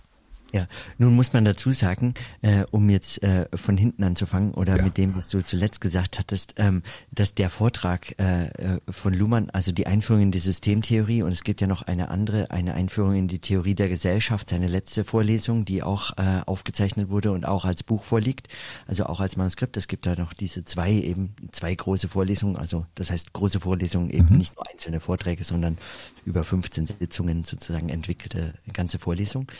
Ähm, dass die auch eine besonders äh, gelungene äh, Form von Vorlesung war. Ja, und das ist das auch, extrem ja. beeindruckend, wenn man dieses Buch liest, weil es äh, wirkt erstmal praktisch wie geschrieben. Also es ist ja ein Buch, äh, äh, eben es liegt als Text vor und man liest es wie ein Buch und man kann es wie ein Buch lesen und wenn man es hört, hört man trotzdem eine neue äh, Qualität. Man hört eben, es ist nicht geschrieben, sondern äh, äh, Niklas Luhmann konnte einfach sprechen wie gedruckt. Ja, äh, und und dann aber auch eben gleich nicht Also er spricht vielleicht wie gedruckt. Äh, er spricht so, dass wenn man es transkribiert, dadurch ein vollständiges Buch statt, äh, herauskommt, äh, dass man praktisch kaum äh, überarbeiten muss. Ja, also nur, dass er jetzt Satzzeichen nicht mitspricht, aber ansonsten ähm, kann man das eigentlich eins zu eins so lassen. Äh, zugleich aber ist im Gespräch eben noch etwas anderes. In der Stimme transportiert sich immer ein, ein Meer, ein, ein unauslöschbares Meer, äh, dass, äh, dass das Zuhören nicht einfach nur vielleicht wie das Schmierfett äh, ermöglicht, äh, sondern äh, was, äh, was tatsächlich nochmal eine andere Verbindlichkeit, eine andere Qualität eben dieser so gesagten äh, Dinge äh, darstellt. Etwas, was man im Text nicht mehr findet äh, und was es lohnt, äh, in der Erfahrung selbst einmal, äh, vielleicht auch in gerade dieser Differenzerfahrung von Text und Gesprochenem, ähm, äh, vielleicht nochmal selbst zu erleben, sich selbst damit zu beschäftigen. Und, äh, und dann stimme ich äh, da ganz und gar zu. Also es ist, äh, es ist dieses, äh, dieser Versuch, etwas zu entwickeln, was möglicherweise anders als in der Herausforderung, etwas ins Sprechen zu bringen, etwas auszusprechen, wie man sagt, aus, als wäre es, als käme es von innen und es müsste nur herausgesprochen werden, aber auszusprechen im Sinne von vielleicht auch einfach in Sprache und äh, in das Sprechen selbst bringen, in Stimme bringen, was sich so entwickeln lässt, was möglicherweise ähm, für bestimmte Gegenstände keine übliche Art und Weise des darüber Nachdenkens oder des Darstellens äh, war bislang. Ja, nun ist es ja, ich habe keine Ahnung von äh, von Informatik. Ja, mhm. ich bin da völlig fachfremd. Ich äh, kann nicht programmieren. Ich kann das äh, in äh, äh, zu gewissen Grenzen kann ich äh, Sachen lesen ja, ähm, also äh, äh, Code lesen, aber ähm, aber zugleich, ähm, zumindest das, was ich äh, bislang rezipiert habe, ist es ja nicht äh, ganz und gar äh, notwendig weit verbreitet, dass Code für Menschen geschrieben wird und nicht nur für Maschinen, dass man ihn also lesen können müsste. Und in der Sprache, in dem Sprechen darüber, so stelle ich mir das vor zumindest, wird diese Qualität wie nochmal ganz anders spürbar, erfahrbar und deutlich, dass es eben tatsächlich äh, sich dann um etwas handelt, worüber man auch sprechen können muss. Ja, und dass das möglicherweise auch eine ganz andere äh, Philosophie des Nachdenkens über Programmier und Programmieren und Programmiersprachen, über das Bauen von Maschinen und äh, die Zusammenhänge vielleicht nochmal ganz anders nach, äh, äh, ermöglicht. Also äh, dieses Sprechen selbst wiederum nicht nur einfach ein Mittel der Darstellung von bestimmten Wissensinhalten sein kann, sondern auf die Wissensinhalte selbst äh, zurückwirkt. Also die Gegenstände selbst äh, äh, als andere aus diesem Sprechen hervorgehen lässt. Das heißt, dass dann äh, solche vermeintlich bloß äh, ingenieursmäßig aufzuarbeitenden Inhalte und Gegenstände hinterher als Gegenstände des Gesprächs andere sind, als sie es vorher waren. Und dadurch diese, äh, diese Form des Sprechens, des darüber Sprechens oder des sprechenden Denkens über solche Gegenstände mit den Gegenständen etwas macht. Ja. Und was, das ist ganz interessant. Ja. Absolut, ich kann dir das sogar. Also ich finde, du, dass du da etwas, äh, obwohl du kein Informatiker bist, irgendwie was sehr Weises sagst über die Informatik, weil genau das fing an zu passieren, auch mit dem Podcast, weil es eben anfängt, eine andere Beschäftigung mit Sprache wieder zu werden. Ich habe eine Programmiersprache und äh, das ist dann zum Beispiel bei einer Geschichte, du kennst vielleicht die Geschichte von dem kleinen jungen Gauss, der die Zahlen von 1 bis 100 zusammenzählen musste. Und er hatte verstanden das Prinzip, wenn man die erste und die letzte zusammenzählt, gibt das 101. Wenn man die zweite, die 2 und die 99 zusammenzählt, auch 101 und das 50 Mal zu machen. Und du kannst diese Narrative in Programmcode reinsetzen, auch diese Geschichte das musste ich auch, ähm, das ist auch ein langer Entwicklungsprozess, das zu entdecken, was aber auch so viel Spaß macht mit dem Podcast, weil ich diese Geschichte wieder ent, entfalten kann. Und das geht über dieses Medium sehr gut. Oder ich hatte ja mal ähm, in Herzbergs Hörsaal auch mit dem Philosophen Holger van den Boom gesprochen. Total anregendes Gespräch und dann habe ich das angefangen zu übersetzen in meine Informatikwelt und es ging.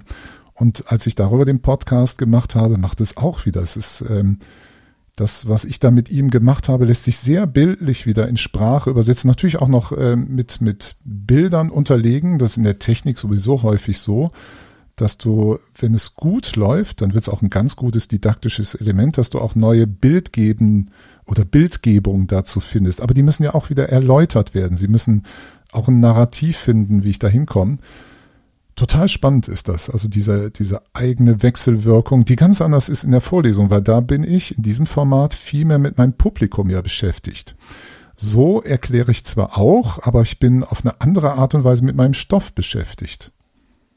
Ja, und, äh, und das, was mir dann äh, so spannend schien äh, oder scheint, ist eben, dass es sich dann nicht nur, also was heißt nur, ne? dass es ein, äh, äh ein ähm, äh, eigenständiger Bereich und äh, hat äh, vollste Berechtigung, äh, in keiner Weise zu mindern, aber trotzdem nicht nur, wenn man es auf die Frage der Gegenstände selbst hinbezieht, eine Frage der Didaktik ist, also der, der Frage der Vermittlung dieser Gegenstände, sondern mhm. eben, dass es zurückwirkt auf die Gegenstände mhm. und damit mhm. so etwas wie äh, mehr als Didaktik vielleicht eher probedeutig ist, also die Voraussetzung der Gegenstände als Gegenstände überhaupt erst mit in den Blick nimmt. Also äh, das Sprechen darüber äh, wirkt zurück auf die Gegenstände und äh, sie, äh, sie werden dadurch andere, sie werden auch als andere verständlich, sie werden als andere beobachtbar und dieses Beobachten selbst ist eben den Gegenstand äh, begreifen zu lernen als das, was er in der Beobachtung und nur da dann auch äh, ist. Ja,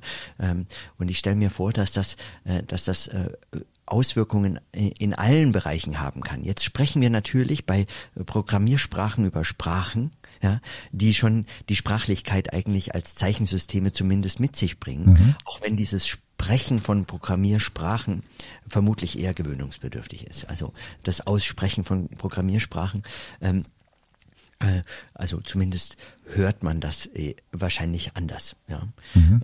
Mm, äh, zugleich aber bietet sich das eben für alle möglichen auch nichtsprachlichen Inhalte an, dass man sie äh, im Sprechen noch einmal anders konstruiert und sich fragt, was passiert eigentlich mit diesen Gegenständen, wenn ich sie spreche. Ja, wenn ich, wenn ich sie eben nicht einfach zeige, mitbringe, vorne hinstelle, eine Fotografie davon zeige, ein Video zeige, ähm, oder sie einfach nur äh, erwähne und man müsste sie selbst anders äh, einordnen lernen, sondern wenn ich sie in das Sprechen bringe. Zugleich, und das ist vielleicht auch nochmal so ein anderer, äh, ein anderer Grenzfall, vielleicht auch der Möglichkeiten des Podcastens äh, in der Hochschuldidaktik oder im Nachdenken selbst über die Gegenstände, im Arbeiten mit, im wissenschaftlichen Arbeiten mit, ähm, mit Podcasts, Zugleich ermöglicht es ja gerade auch die, äh, äh, die Verflechtung von, äh, von Orten und Räumen und Gegenständen und Interaktionssituationen von Sozialem und so fort mit dem Gesprochenen in einer anderen Weise, als das in dem immer örtlich und zeitlich und äh, ganz konkret fixierten Geschehen in einem Hörsaal der Fall ist. Ja, wie das dort möglich ist. In einem Hörsaal muss ich alle Gegenstände sozusagen imaginieren oder äh, durch andere mediale Aufbereitungen mitbringen. Ja. Oder ich muss sie einfach als Gegenstände mitbringen, was bei kleinen Gegenständen, wenn sie nicht allzu selten sind, möglich sein könnte. Ja. Aber äh, bei äh, größeren Gegenständen, bei abstrakten Gegenständen oder bei Situationen etwa, über die man spricht, überhaupt nicht möglich ist. Ja. Also ich kann etwa die Konzertsituation von Konzertbesucherinnen und Konzertbesuchern, dieses Erlebnis äh, musikalischer äh, äh, äh Klänge in einem Live-Konzert äh, ähm, äh, Interaktionszusammenhang beispielsweise, wenn ich jetzt darüber sprechen wollte, ähm, äh, das kann ich nicht in einen Hörsaal mitbringen. Mhm, ja, zumindest mhm. nicht wirklich. Ja. Ich muss darüber sprechen. Und das ist natürlich auch die Aufgabe wissenschaftlicher Darstellung. Was wäre allerdings, wenn ich einen Podcast aufnehmen könnte, der sich mit diesen Fragen auseinandersetzt, den man dann allerdings vorzugsweise auf einem Konzert hört? Ja, mhm. also wenn das Lautstärke technisch geht, es könnten ja auch leise Konzerte sein und währenddessen spricht jemand mit mir, zu mir über eine Konzertsituation, in der ich vielleicht als äh, Teil des Publikums eingebunden bin. Und ich bin in dieser Zeit, während ich diesen Podcast höre, Teil des Publikums. Was für eine einmalige Situation auch für, äh, für, für die Lehre, für die Auseinandersetzung mit solchen Gegenständen. Ich schaue um mich rum. Das ist ja sozusagen ähm, äh, immersiv, äh, wie man es sich in den äh, größten äh, Science-Fiction-Szenarien mit Holodeck und allem nur so wünschen könnte. Ja? Ähm, warum nicht einfach ein solches äh, reales Holodeck sozusagen bauen? Und warum nicht in die Hochschullehre mit integrieren? Die Möglichkeiten dazu sind da und wir ergreifen sie nicht, weil wir bislang wenn wir von Distanzlehre sprechen, und das macht das so absurd, ja, weil wir bislang einfach in einer solchen, dem, dem ähm, oft nur armseligen Versuch oder eben dem sehr beschränkten Versuch der Übertragung von klassischen Hörsaal- und Seminarraumsituationen jetzt auf Zoom und WebEx beschäftigt sind, weil wir nur darin eigentlich zu denken äh, in der Lage zu sein scheinen. Aber was wäre, wenn man es äh, gänzlich aufbricht, wenn man eben dieses Experimentelle hin in diese Situation äh, ähm, sich traut zu integrieren und dann mal schauen, was da mal äh, herauskommt. Ja, also die Möglichkeiten sind auf jeden Fall äh, sehr viel äh, größer und aufregender und, äh, und, und faszinierender, als wir sie nutzen, würde ich denken. Ja, du vermittelst ja auch in deinen Vorlesungen sowas wie künstlerische Forschung und auf einmal hast du mit diesem Medium ja. direkt was in der Hand, mit der du etwas machen kannst, mit der du deine Studierenden ganz neu mit dem Medium befassen lassen kannst. Wie du gerade sagtest, du kannst sie mit deiner Stimme entführen in einen Konzertsaal, wo sie gerade dem ja. Konzert beiwohnen ja. oder dieser Umgebung beiwohnen. Ja, das ist was ganz Neues. Oder ich könnte, ach, das habe ich mal ähm, zum Beispiel auch solche Erfahrungen, das ist ein bisschen was anderes wieder, aber es gibt jemanden, der hat irgendwo in der Schweiz du äh, Sonden gebaut, die du in den Boden stecken kannst. Ja. Da sind Mikrofone dran, dann hörst du das, was alles so kreucht im Boden. Ja, ja die Arbeit kenne ich. Ja, finde ich total faszinierend, weil es mir auch etwas, das, was dunkel ist, wo wir nie reingucken können, wo auch ein Mikroskop mir nicht mehr hilft, um dieses, dieses soziale Gewimmel und dieses Leben, dieses biologische Wirken dort mitzubekommen. Das lässt sich auf einmal akustisch übertragen, dass ja. es so tragisch wird dass du hörst, eine versiegelte Fläche, fast tot, ein Acker ist moderat und wo irgendwo schönes, fruchtbares Land ist, da tobt es, da sind Geräusche drin, wie im Urwald. Das ist eine ganz eigene, neue ja. Zugang, den kann keine Vorlesung vermitteln. Ja, ja, genau. Äh, also die Sinnlichkeit nochmal äh, ganz anders eigentlich in dieses Hören. Jetzt, äh, ähm, da, damit sind wir ja schon an einem Punkt, äh, der jetzt bei unserer äh, Konzentrierung auf das Gespräch oder das mhm. Sprechen äh, bislang noch äh, wie außen vor geblieben ist, weil man das Gespräch dann eben als sprachförmig äh, versteht, äh, statt äh, auch als ein sinnliches äh, Erleben also eine sinnliche Qualität. Was natürlich einen Unterschied macht, je nachdem, welche Stimme zu mir spricht und wie diese Stimme klingt und wie das mikrofoniert ist und, und, und so weiter. Im Übrigen natürlich auch eine dramatische äh, Bedeutung hat in Hörsälen und Seminarräumen, die sehr selten und das muss man sagen, weil das äh, so äh, absurd und, äh, äh, und äh, kontraintuitiv ist, aber dennoch der Fall ist, sehr selten auf Stimme und Klang hin optimierte Räume sind. Mhm. Ja, sind einfach schreckliche Räume, in denen es praktisch nicht auszuhalten ist, länger als zehn Minuten jemandem zuzuhören. Man muss aber 90 Minuten drin bleiben. Also vollkommen absurde Situationen, äh, die die Architekten, äh, die sich äh, mit äh, Universitäten äh, versucht haben, äh, ein äh, ein, Gedenk äh, ein Denkmal zu äh, schaffen. Die haben praktisch alle versagt, außer diese äh, frühen alten Hörsäle, die dann oft sehr sehr gut äh, dafür geeignet sind, weil sie von Bühnen lernen und und so weiter. Also da da gibt es natürlich Möglichkeiten. Ähm, aber äh, also, äh, worauf ich hinaus will, ist nur diese Frage des, des sinnlichen Erlebens von Stimme und mehr. Diese Möglichkeit, dieses sinnliche Erleben selbst wieder auch in die äh, Pflicht zu nehmen, beziehungsweise einzubauen, einzuflechten in die eigenen Gegenstände, die, die Gegenstände selbst als sinnlich erfahrbare Zusammenhänge äh, dann auch äh, zur Darstellung zu bringen.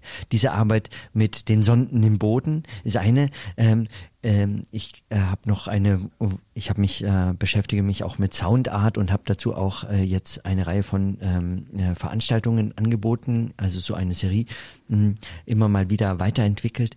Äh, da äh, behandle ich auch immer wieder eine Arbeit, äh, die sich mit Gletschern und dem Abschmelzen von Gletschern befasst. Da gibt's tolle ähm, Radio-Features da, dazu im Bereich der Soundart. Also wenn man wenn man das Geräusch von abschmelzenden Gletschern überträgt an einen Ort, an dem diese Gletscher so fern sind, dass man sie praktisch nie erfahren kann. Ja, und dann und dann hört man dieses Verschwinden und dieses diese Zerstörung der der Gletscher an einem Ort, an dem es eigentlich das ganze Jahr über heiß ist und dieses Abschmilzen der Gletscher gar kein Begriff, also kein erf sinnlich erfahrbarer Zusammenhang ist. Aber live passiert dann etwas, was an einem anderen Ort stattfindet, gerade eine Tausende von Kilometer entfernt.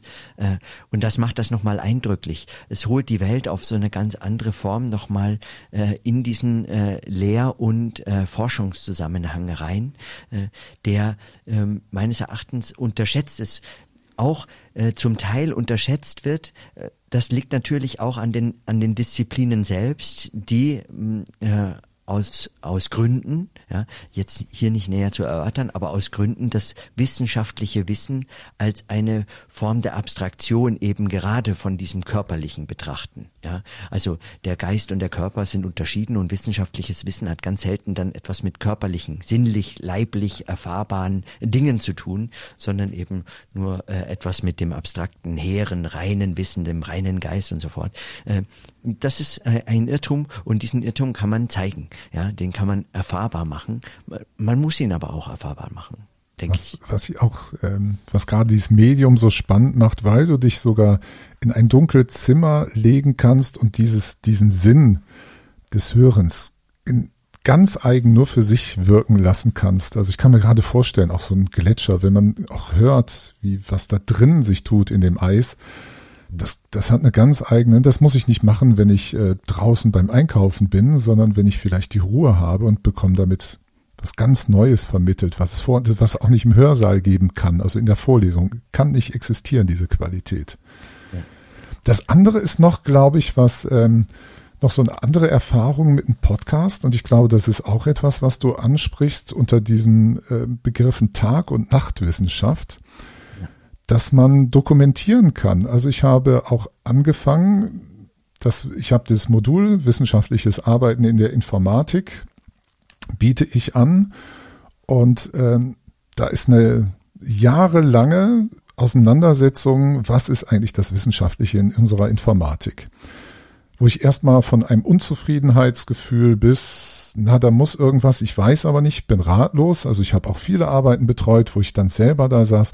Irgendwie Wissenschaft, so fühlt sich das hier nicht an, aber ich kann es auch gerade dem mir und dem Studierenden auch nicht vermitteln, was da anders gemacht werden müsste, damit es vielleicht irgendwas in mir befriedigt oder ein Gefühl gibt, hier ist Wissenschaft stattgefunden, ich habe keinen Leitstrahl. Also das zu entwickeln. Und dann fing ich an, auch im Rahmen der Vorbereitung auf diese Veranstaltung mit der Katrin Gärtner, das ist eine Kollegin aus Österreich, Gespräche zu führen. Die hatten gar kein, außer, außer das waren so Gespräche, wir versuchen uns mal zu erklären, was wir unter Wissenschaft so verstehen in dem Technikbereich. Und das kann jeder, der möchte, auch wieder nachvollziehen. Also sozusagen diese Verlinkung ist ja da. Die existieren, diese Podcasts äh, dann eben dieses Gespräch auch mit dem ähm, Technikphilosoph Klaus Kornwachs, was wir beide geführt haben, auch wieder ein wichtiger Punkt. Und ähm, dann mein Ring in diesem Kurs, wo ich dann Sachen aufgenommen habe, Folien entwickelt, die habe ich zum Teil auch ähm, als Video gemacht das ist dann auch, das sind dann immer Fragmente, wo sich etwas entwickelt und ich kann diesen Weg zurückzeichnen lassen. Also wenn Studierende wollen, können sie in diesem dokumentarischen Rückverweis, wie Wissenschaft oder wie meine Welt da entsteht, haben sie eine Chance, ähm, das mit und nachzuvollziehen. Etwas, was wir auch ganz wenig machen. Ja, äh, also du sprichst ja, äh, äh, denke ich, ganz wichtige Punkte an. Äh, vielleicht für diejenigen, die das, äh, die diese Unterscheidung noch nicht kennen, Tagwissenschaft, Nachtwissenschaft. Ich beziehe mich da ähm, über äh, Hans-Jörg Reinberger, bei dem ich die äh, Unterscheidung das erste Mal traf, der sich wiederum bezieht, also beziehe auch ich mich auf François Jacob, äh, der eine solche Unterscheidung aufgemacht hat und der sagt, hm, die äh, Wissenschaft kommt so als Tagwissenschaft daher, Sie tut so, als wäre sie sagen immer zielstrebig, als wäre sie immer äh, nur von der Wahrheit wie angezogen und als gäbe es immer den kürzesten Weg. Und wenn sie dann ihre Veröffentlichungen veröffentlicht, ihre Texte schreibt und so, dann äh, dann sieht man eigentlich immer nur das Ziel sofort und ganz unmittelbar, als hätte es sich immer klar äh, dargeboten. Ähm, und man feiert sich sozusagen als Held, äh, der äh, der das der die Wahrheit gefunden hat. Mhm. Ja. Da, da passieren keine Fehler, da, da werden Lösungen gefunden, Antworten auf Fragen, ja, und die Fragen sind auch immer sehr klug und gerade direkt heraus äh, so formuliert, dass sie direkt und unmittelbar zur Antwort führen müssen. Man muss dann nur noch die richtige Maschine bauen oder mhm. die richtige mhm. Methode äh, einsetzen und so weiter. Äh, und das hat natürlich mit der äh, Realität des Forschens überhaupt nichts zu tun. Also nicht nur äh, gar nichts zu tun, sondern man müsste fast sagen, in Anbetracht des Transparent Wahrheitsgebots, ja, dass wissenschaftliche Wahrheitsproduktion nachvollziehbar sein muss, ist es praktisch Lüge. Ja, also es ist einfach Täuschung. Äh, der kürzeste Weg ist nie der Weg, den man ging.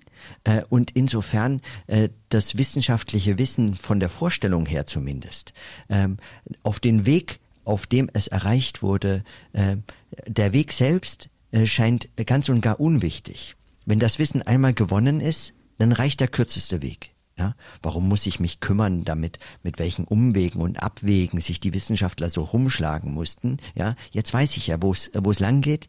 Ne, von A nach B, äh, hier der kürzeste Weg. Äh, zack, das ist das Wissen. Ja, die Vorstellung von Wissen ist allerdings in der Form begrenzt und täuscht über die Produktion von Wissen hinweg. Äh, sie sie äh, lässt einen eigentlich ähm, im Unklaren darüber, wie wie wissenschaftliches Wissen zustande kommt und und damit äh, eine falsche Einschätzung äh, ist eine falsche Einschätzung von wissenschaftlichem Wissen, was es kann und was es soll, die Folge.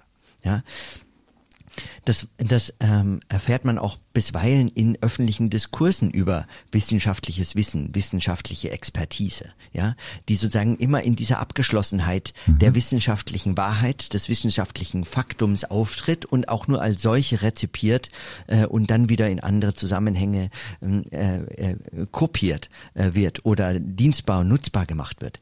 Von den Prozessen der wissenschaftlichen äh, Wissensproduktion dagegen erfährt man in solchen Zusammenhängen gar nichts.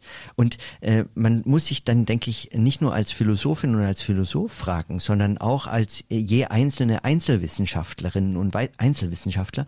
Äh, äh, man muss sich die Frage stellen, was macht das eigentlich mit der Art des Wissens, wenn sie anders errungen wird, wenn sie also in Form von Irrtümern, Tasten und Suchen und Stolpern und eben, wie du sagst, hier ein Gespräch und das war ein wichtiger äh, Punkt sozusagen äh, und dort ein, ein Gespräch beim Mittagessen Essen oder ja oder, oder dort einfach ein kurzer Austausch per E-Mail oder äh, dort einfach ein langer Spaziergang am Nachmittag, bei dem ich einfach mal nachgedacht habe und so.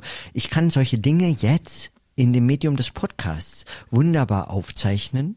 Ich kann sie dokumentieren, ich kann sie selbst zur Darstellung bringen und ich kann aufzeigen, inwiefern das Wissen selbst, das was dann hinterher die Erkenntnis sein soll, inwiefern diese dann ähm, möglicherweise in einem konstitutiven Verhältnis zu dieser Nachtwissenschaft stehen.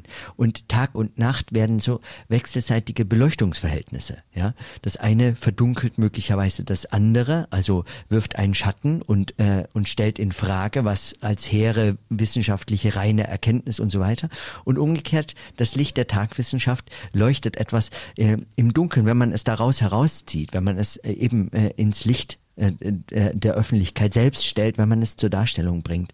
Und darin äh, liegen einige Chancen auch für äh, die Wissens, äh, die Reflexion von Wissenschaft und Wissenschaftsproduktion, äh, die nicht nur in der Lehre hilfreich ist, also interessant für Studierende zu erfahren, äh, wie überhaupt zu solchem Wissen wie man zu solchem Wissen gelangt, ja, weil sonst hat man immer nur die Präsentation des abgeschlossenen Wissens und selbst seine eigene Unfähigkeit dorthin zu kommen äh, und äh, und denkt sich so, das ist aber ganz und gar unvermittelt, das könnte ich nie.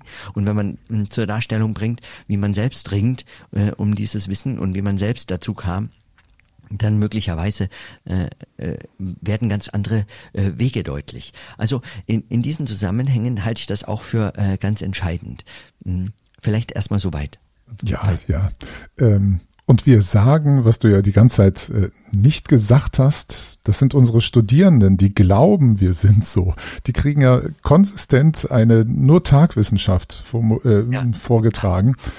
Und die ganzen, äh, die ganzen Kummer, den man gehabt hat, die, die, wie man genagt hat, wie man äh, gerungen hat, wie man viele Gespräche geführt hat. Oder neulich habe ich ja, den habe ich dir ja geschickt, diesen einen Beitrag, wie ich mich eigentlich über einen Zeitraum, den kann ich nachvollziehen, von 20 Jahren mit Systemtheorie und dem Formkalkül beschäftigt habe. Das ist nichts, was wir, wenn jetzt ein Student, eine Studentin eine Bachelorarbeit schreiben soll, hat drei Monate dafür.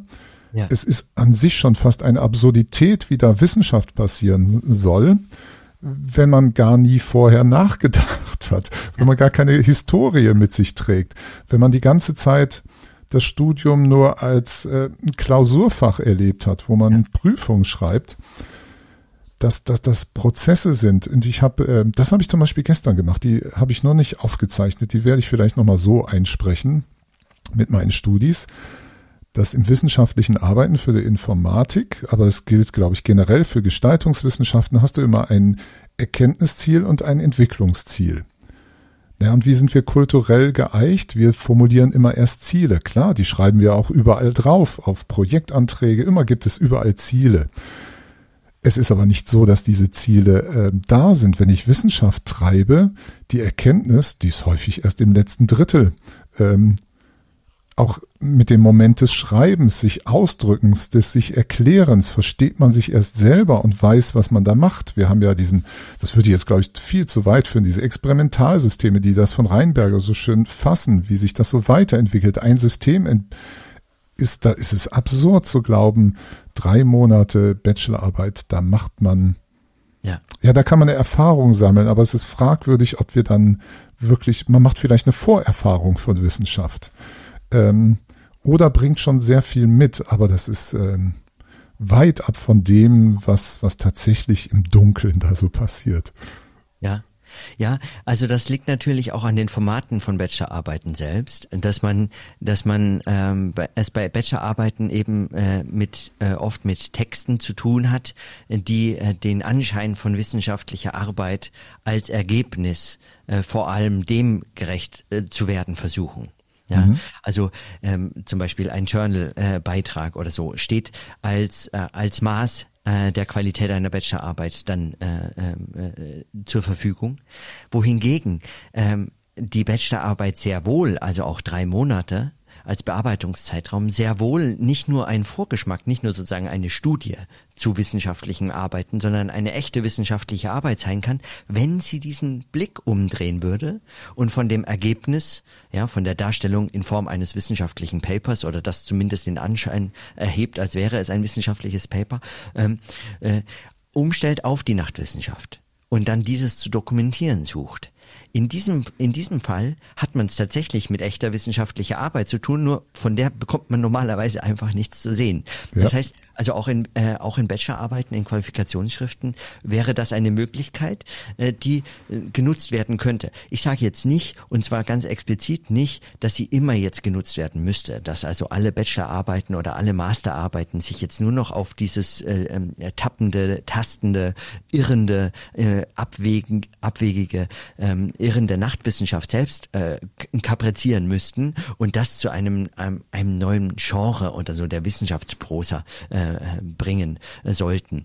Das wäre wahrscheinlich auf Dauer auch äh, wahnsinnig ermüdend zu lesen. Das mhm. will man gar nicht. Ja, manchmal will man ja auch Dinge herausfinden. Ne? Also äh, es, es soll vorkommen. Richtig, aber, ja. Äh, aber sei es wie es sei.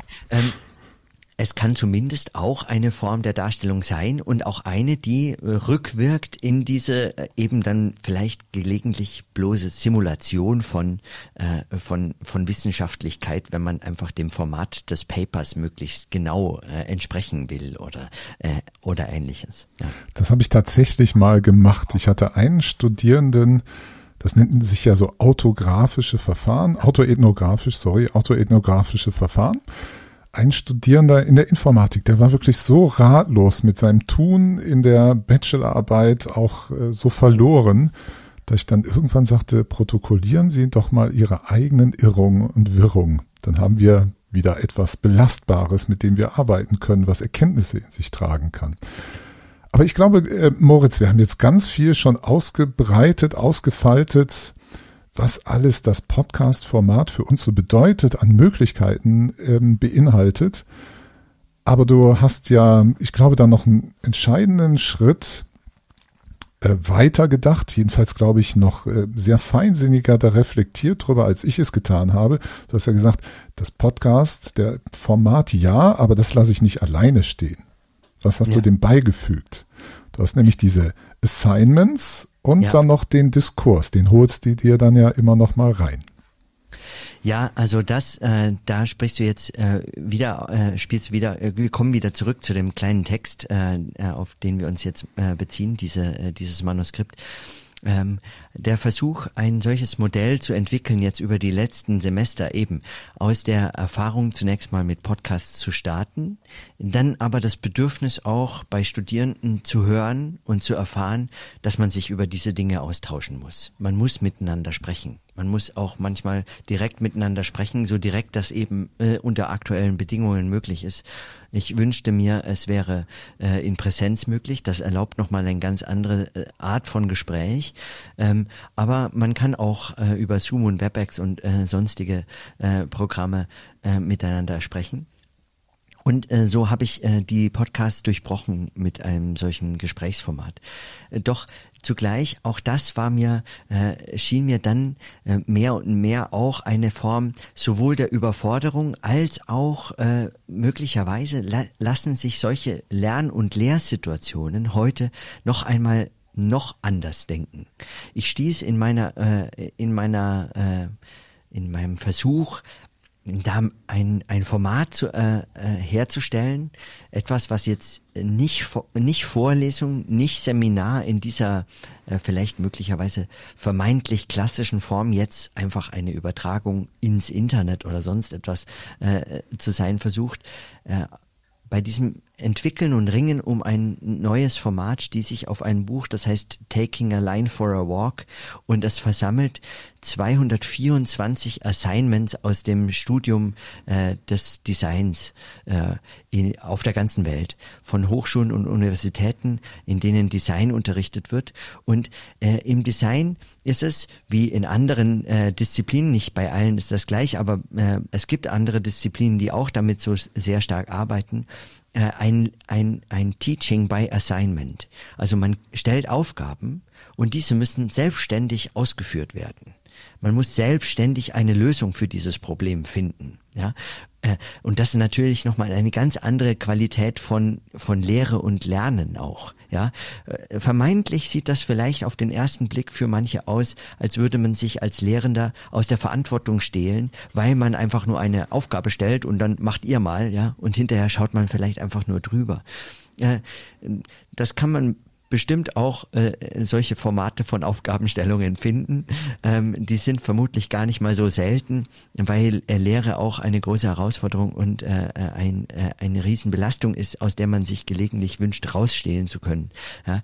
Wenn man es allerdings ernst nimmt, dann ist Teaching by Assignment eine eigene Art des Unterrichtens und eine Art des Unterrichtens, auch eine Art des Lernens, äh, sich also an solchen Aufgabenstellungen zu versuchen und damit äh, diese, dieses ganze Potenzial äh, der, der Autodidaktik äh, äh, ähm, wie zu aktivieren. Ja, sich aber noch einmal anders auch mit den vielleicht Grundfragen von wissenschaftlichem Wissen überhaupt äh, äh, auszusetzen, sich dem auszusetzen, weil äh, Wissenschaft hat eben nicht die, äh, also Forschung hat nicht das Format, dass da jemand steht und mir etwas erzählt und hinterher bin ich klüger, sondern es ist eine rätselhafte Welt in all, äh, all ihren wahnsinnig rätselhaften Phänomenen und Erscheinungen. Äh, und dann gibt's noch rätselhafte Fragen, die ich mir stelle und manchmal gar nicht weiß, dass ich sie mir stelle. Und in all diesem Rätseln und Rätselhaften verbirgt sich dann irgendwann ein ganz diffuser Prozess und an den muss ich irgendwie rankommen und das nennt sich dann halt Forschen. Ja, und äh, mit dem kann ich mich in der Lehre ganz selten in einer solch intensiven Art und Weise auseinandersetzen. Die Assignments sind also ein Versuch, das in Lehrsituationen zu bringen, hm, die vielleicht mehr sind als, äh, als nur kleine Aufgaben zur Überprüfung, ob man dabei geblieben ist. Ja, die mehr sind als nur Aufgaben, äh, bei denen man prüft, ob man verstanden hat, was in der Vorlesung. Hast du, hast du ein Beispiel dafür, was so ein Assignment sein könnte? Ja, also ein Beispiel dafür ist, äh, äh, das äh, macht den Charakter vielleicht nochmal äh, deutlich, äh, wenn man einen äh, Inhalt in einem Podcast äh, erwähnt, ja. Es geht um, äh, es geht um äh, zum Beispiel leibkörperliche äh, äh, Wahrnehmungsphänomene. Ja, es geht um sinnliche Wahrnehmung als ästhetische Qualität überhaupt, die Frage von Ästhetik, ja, und äh, die vielleicht die, äh, wenn man sagen kann, die subjektrelativ gegebene, sinnlich vermittelte Objektivität der Welt. Ja. Die mhm. Welt ist mir mhm. immer sinnlich gegeben. Darüber kann ich natürlich philosophisch, phänomenologisch, kulturtheoretisch sprechen. Ich kann diese Theorien vorstellen. Und dann kann ich allerdings auch mich äh, diesen Fragen mit einem Assignment äh, äh, auseinandersetzen lassen. Also diese Fragen einfach in die leibkörperliche Erfahrungszusammenhänge selber zu bringen.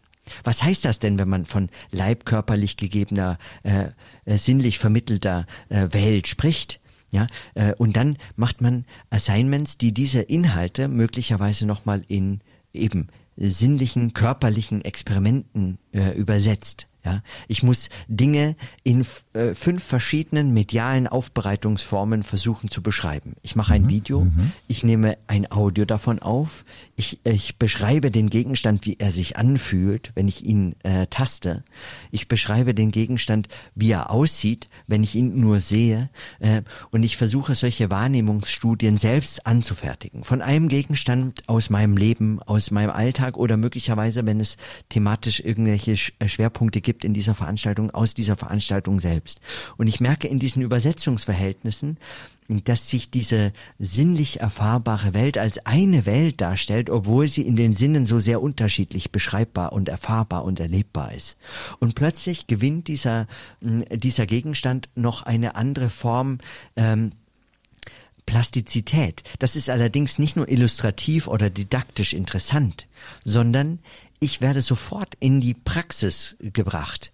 Ich werde also an diese Praxis herangeführt oder ich, ähm, ich erlebe, erfahre diese Praxis, die ich als Forscherin und Forscher auch hätte, wenn ich mir diese Fragen stelle. Also wie komme ich überhaupt darauf, dass die Welt leibkörperlich vermittelt sein soll? Natürlich nur, indem ich sie leibkörperlich erfahre, indem ich dann über diese Dinge nachdenke und frage, äh, naja, wie weit trägt eigentlich der Begriff? Was heißt dieser Begriff? Ja, was heißt eigentlich begreifen? Ja, wenn ich etwas in eine sprachliche, begriffliche Wortform bringe, ja, und versuche zu erläutern, was sich eigentlich nur sinnlich erfahrbar irgendwie ähm, äh, wahrnehmen äh, lässt und äh, und und wie steht das eigentlich in einem Zusammenhang? Und ein, ein Assignment würde dann so eine Aufgabe sein können, etwa, ja, die weit mehr ist als nur ein Abfragen, habe ich es verstanden, sondern ein sich selbst mit Welt auseinandersetzen. Es bringt mich nochmal ganz neu dazu, die Dinge ganz neu selbst äh, zu tun. Ja. Mhm.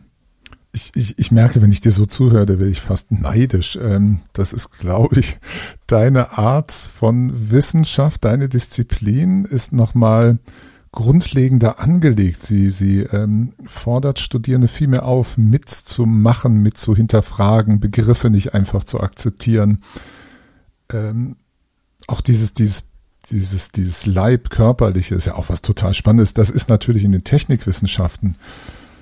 Wenn du dich mit Informatik befasst, wo alles, wo du immer nur diese Sprachkonstrukte, die eine Maschine dann interpretiert, und es ist ja erstmal ganz, ganz viel ähm, wie so eine Fremdsprache zu lernen, diesen Automaten zu konfigurieren. Man braucht unglaublich viel Erfahrung. Man stellt sich nicht so grundlegende Fragen. Was ist ein Bit? Das ist total spannend übrigens, äh, die ganze Frage. Aber das, das nehmen wir erstmal als gegeben an und müssen erstmal jonglieren lernen mit diesem ganzen ja. Bit. Dann kommt das vielleicht eher diesem Moment gleich, was wir dann Praktikum nennen, wenn ich eine Projektaufgabe nehme und sage, ihr dürft machen, was ihr wollt. Im bestimmten Themenbereich nutzt die Konstrukte, die ihr gelernt habt, bringt damit etwas zum Leben, er schafft was damit, er schafft damit einen Automaten, der irgendwas Schönes tut. Und da erlebe ich zumindest auch ein Aufblühen häufig, ähm, wie, wie ein, ein Spaß, eine Eigenmotivation entsteht, die vor nicht da gewesen ist oder auch nicht da sein konnte, die, die gar nicht erlaubt wurde, da zu sein. Ja, ja, ähm, also äh, nun kenne ich mich wirklich äh, in der Informatik überhaupt nicht aus und äh, kann dazu äh, kaum irgendetwas Sinnvolles beitragen. Aber ich denke trotzdem, dass äh, vielleicht auch nochmal in anderen Formen diese Logik des Assignments auftauchen kann. Wenn ich das vergleiche etwa mit, ähm, ich unterrichte auch äh, eben übers Podcasten ja, oder über Field Recording oder über Fragen, wie man Dinge aufnimmt mit Audioaufzeichnungsgeräten, unterschiedliche Art und Weise, über Mikrofonierung und so fort dann sind diese Dinge, die kann ich alle erzählen. Ja, da kann ich äh, mich vorne hinstellen, ich kann das aufzeichnen, ich kann darüber sprechen, ich kann erzählen, was man beachten muss, was erfahrungsgemäß gute Situationen sind, um etwas aufzuzeichnen, was eher schlechte Situationen sind, was die Bedingungen von Räumen angeht und und wo man das Mikrofon wie hinhalten muss und mhm. so weiter und so mhm. fort. All solche Dinge kann ich alles erzählen.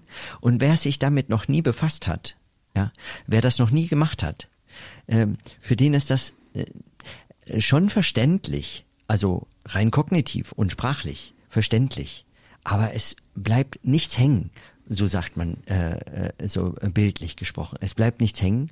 Es verknüpft sich in keiner Form mit Erfahrungsgehalt. Äh, ja, ähm, und damit ist das letztlich völlig bedeutungslos. Wohingegen, wenn ich äh, in der ersten Sitzung wenn es jetzt um Field Recording geht, beispielsweise, wenn ich in der ersten Sitzung die Aufgabe stelle, nehmt was auf, ja, wir machen, bevor wir uns jetzt hier weiter über Sachen äh, beschäftigen, nehmt ihr was auf. Und ihr nehmt jetzt jede Woche was auf. Jedes Mal vor der Sitzung müsst ihr etwas aufgezeichnet haben. Audio. Ja, unterschiedliche Gegenstände, experimentiert, macht was ihr wollt, ja, nehmt unterschiedliche Audioaufzeichnungsgeräte, unterschiedliche Mikrofone, dann werden plötzlich Fragen und Probleme deutlich, auf die ich die Antworten präsentiert hatte, ja, äh, äh, vorstellen konnte, weil ich äh, über Erfahrung verfüge oder weil ich das schon mal gemacht habe und deswegen weiß, worauf man achtet. Ähm, äh, aber die, wenn man hört, sind sie bedeutungslos. Sie haben keinen Unterschied. Sie haben keinen Problembezug. Sie haben keinen, keinen praktischen äh, Problembezug. Und ähnlich stelle ich mir das in der Informatik auch vor. Wenn ich das höre, ist das alles wahnsinnig spannend und interessant und ich kann mich da natürlich begeistern dafür. Und wenn das jemand auch begeistert vorträgt, dann ist das umso toller. Ja, und ich nehme etwas mit von der Begeisterung eines anderen, der sich oder die sich dann möglicherweise mit solchen Dingen auch in der Praxis schon mal ganz anders auseinandergesetzt hat. Und aus dieser Lebendigkeit der Stimme heraus äh, erkenne ich schon, dass da ein Problembezug und ein Lösungszusammenhang in irgendeinem äh, in einem Verhältnis zueinander steht. Aber wenn ich das erstmal selbst äh, machen muss, wenn mhm, ich auf, mhm. wenn ich damit konfrontiert bin, dass ich Dinge schreiben muss und dann müssen die sich irgendwie äh, umsetzen lassen und dann müssen die funktionieren und dann scheitern die und dann gehen die kaputt, ja. Oder dann funktionieren die, aber ich weiß eigentlich gar nicht wieso, ja. Es ist äh, irgendwie zustande gekommen, das Experiment ist geglückt, aber was ist eigentlich hier passiert? Oder ich äh, ich äh, erzeuge etwas, ich baue etwas und dann eine Woche später nehme ich es wieder hervor und ich verstehe meine eigene Maschine nicht mehr. Ich weiß nicht mehr, was was ich da eigentlich zur Hölle gemacht habe. Und solche Situationen sind natürlich Situationen der Praxis, die dem Wissen als Wissen selbst schon inhärent sind. Mhm. Das heißt, ich, äh, ich, ich behandle das Wissen normalerweise in der Lehre, äh, wenn ich es außerhalb von Assignments betrachte, betrachte ich es immer als ein Wissen, das selbst nicht Praxis ist. Und im Assignment mache ich deutlich, dass jede Form von Wissen Praxis ist. Mhm. Aber ich glaube jetzt, ähm, hast du es mir wieder erklärt? Und ich glaube, das ist genau das, ähm, wenn du eben anfängst zu programmieren, also das nur zuzuhören, ist das eine, aber das selber machen, wo ich natürlich auch die Studierenden hinführe. Es gibt nämlich eine schöne Möglichkeit bei diesem Programmieren, ähm, der klassische, du hattest gerade auch die schönen Fachbegriffe, man kompiliert und dann lässt du das laufen und dann interagierst du mit dem Programm eigentlich über eine Oberfläche und sei sie nur auf der, auf der Textkonsole textuell. Aber es gibt eben andere Möglichkeiten, dass du Teil der Ausführungsmaschinerie bist. Dann lebst du mittendrin, dann bist du mit dem Programm zusammen in einem Raum, kannst es aktivieren, ähm, kannst daran teilhaben, kannst es modifizieren, kannst experimentieren, also hast einen ganz anderen Zugang. Das meinst du. Ja, und das ist ja eigentlich auch das Merkmal angewandter Wissenschaften. Ja. Wir haben immer einen Anwendungsbezug in die Praxis und unsere Theorien sind auch immer praxisbezogen. Ja, genau. Also das ist, äh, der, das ist äh, nochmal ein, noch mal ganz anders ein Anwendungsbezug äh, möglicherweise. Also der Anwendungsbezug äh, sogenannter an, angewandter äh, Wissenschaften, äh, Hochschule für angewandte Wissenschaften. Der Praxisbezug ist ja nochmal äh, vielleicht eben dann auf dieses nach dem Studium und, äh, und über die Forschung hinausgehende oder mit Forschung und Fragen der Lehre und so weiter verknüpfte. Zugleich ist dieser Form von Anwendungsbezug, auf den ich hier vor allem äh, mich beziehe oder der mir so wichtig ist, eigentlich einer, der auch in klassisch-universitären, in grundlegenden Forschungen zu Themen äh, eine Rolle spielt. Also etwas, was mit dem Begriff des Wissens selbst ver verknüpft ist. Ja, ich verstehe, ich verstehe, ja, ja, ich verstehe jetzt, ja, ist wichtig, und, ja. Das finde ich und das finde ich so wahnsinnig wichtig, weil äh, weil das ist das betrifft die Frage, was können eigentlich die Wissenschaften von den angewandten Wissenschaften lernen?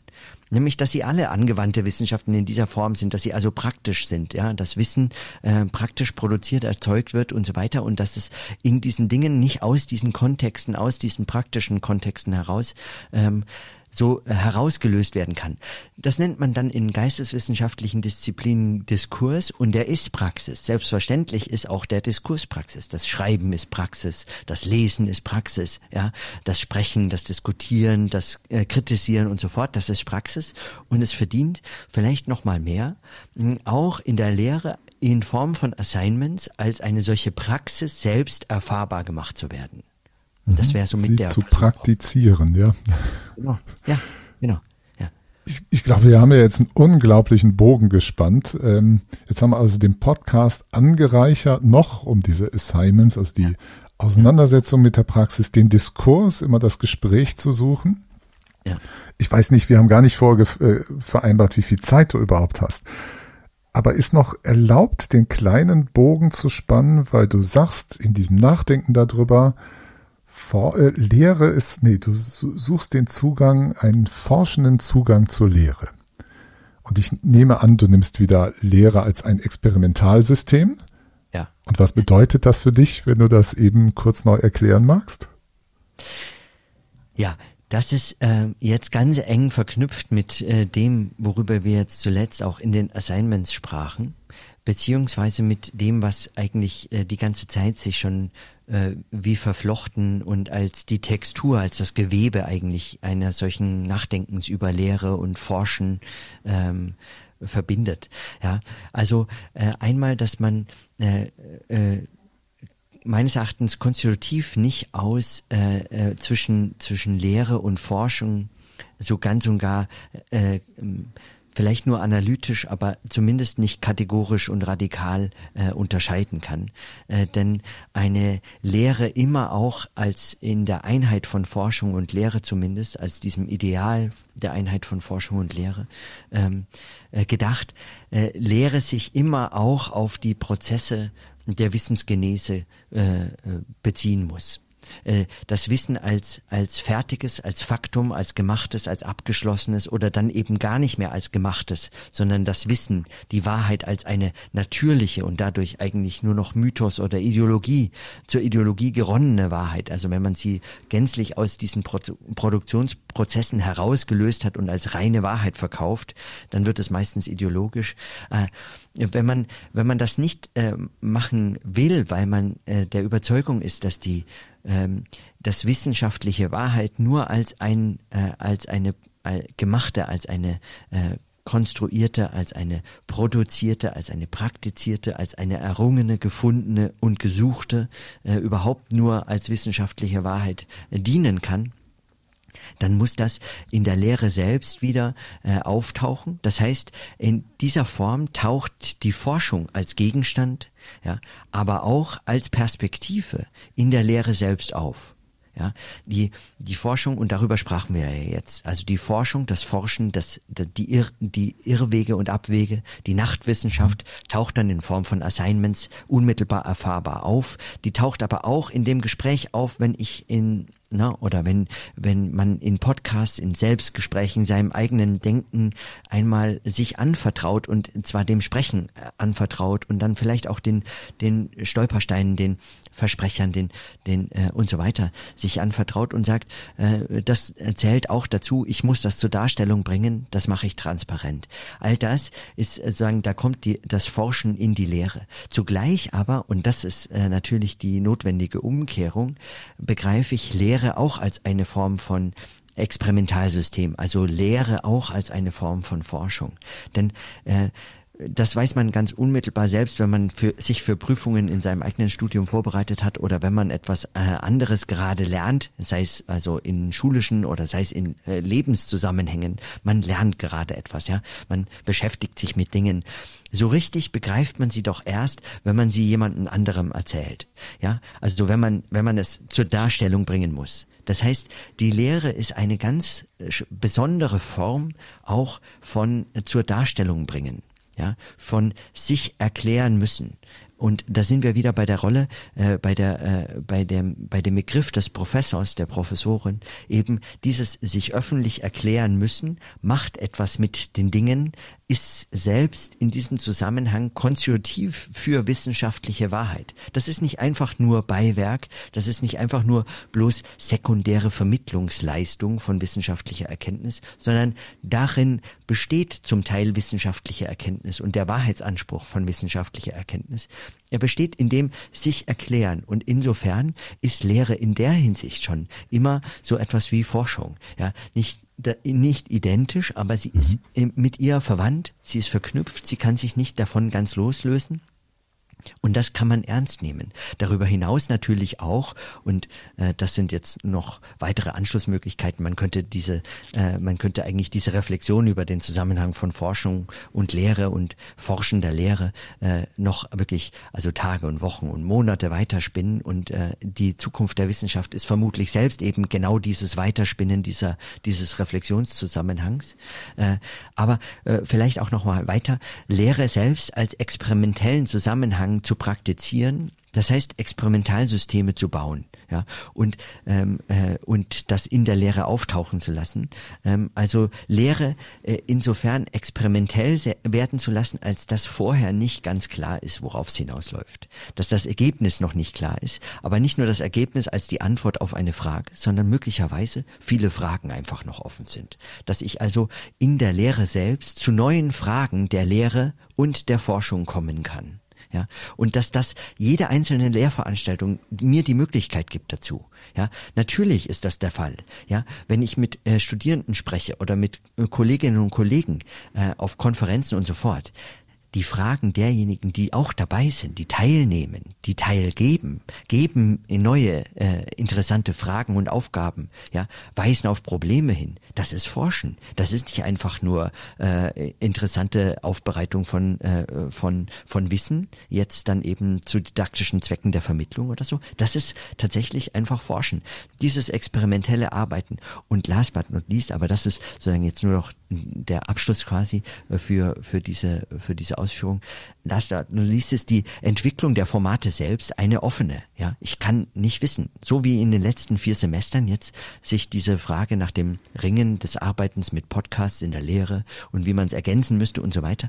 Das ist ein kontinuierlicher Prozess selbst des Forschens an den Formen von Lehre, also der der Arbeit des Auseinandersetzens. Wie geht das? Wie macht man das? Wie macht man es als sachangemessen, den Gegenständen angemessen, aber auch natürlich der sozialen Interaktion, der Aufgabe und Funktion wissenschaftlicher Wahrheit und ihrer Vermittlung, äh, diesen Zusammenhängen angemessen und was lassen sich da für Formate entwickeln.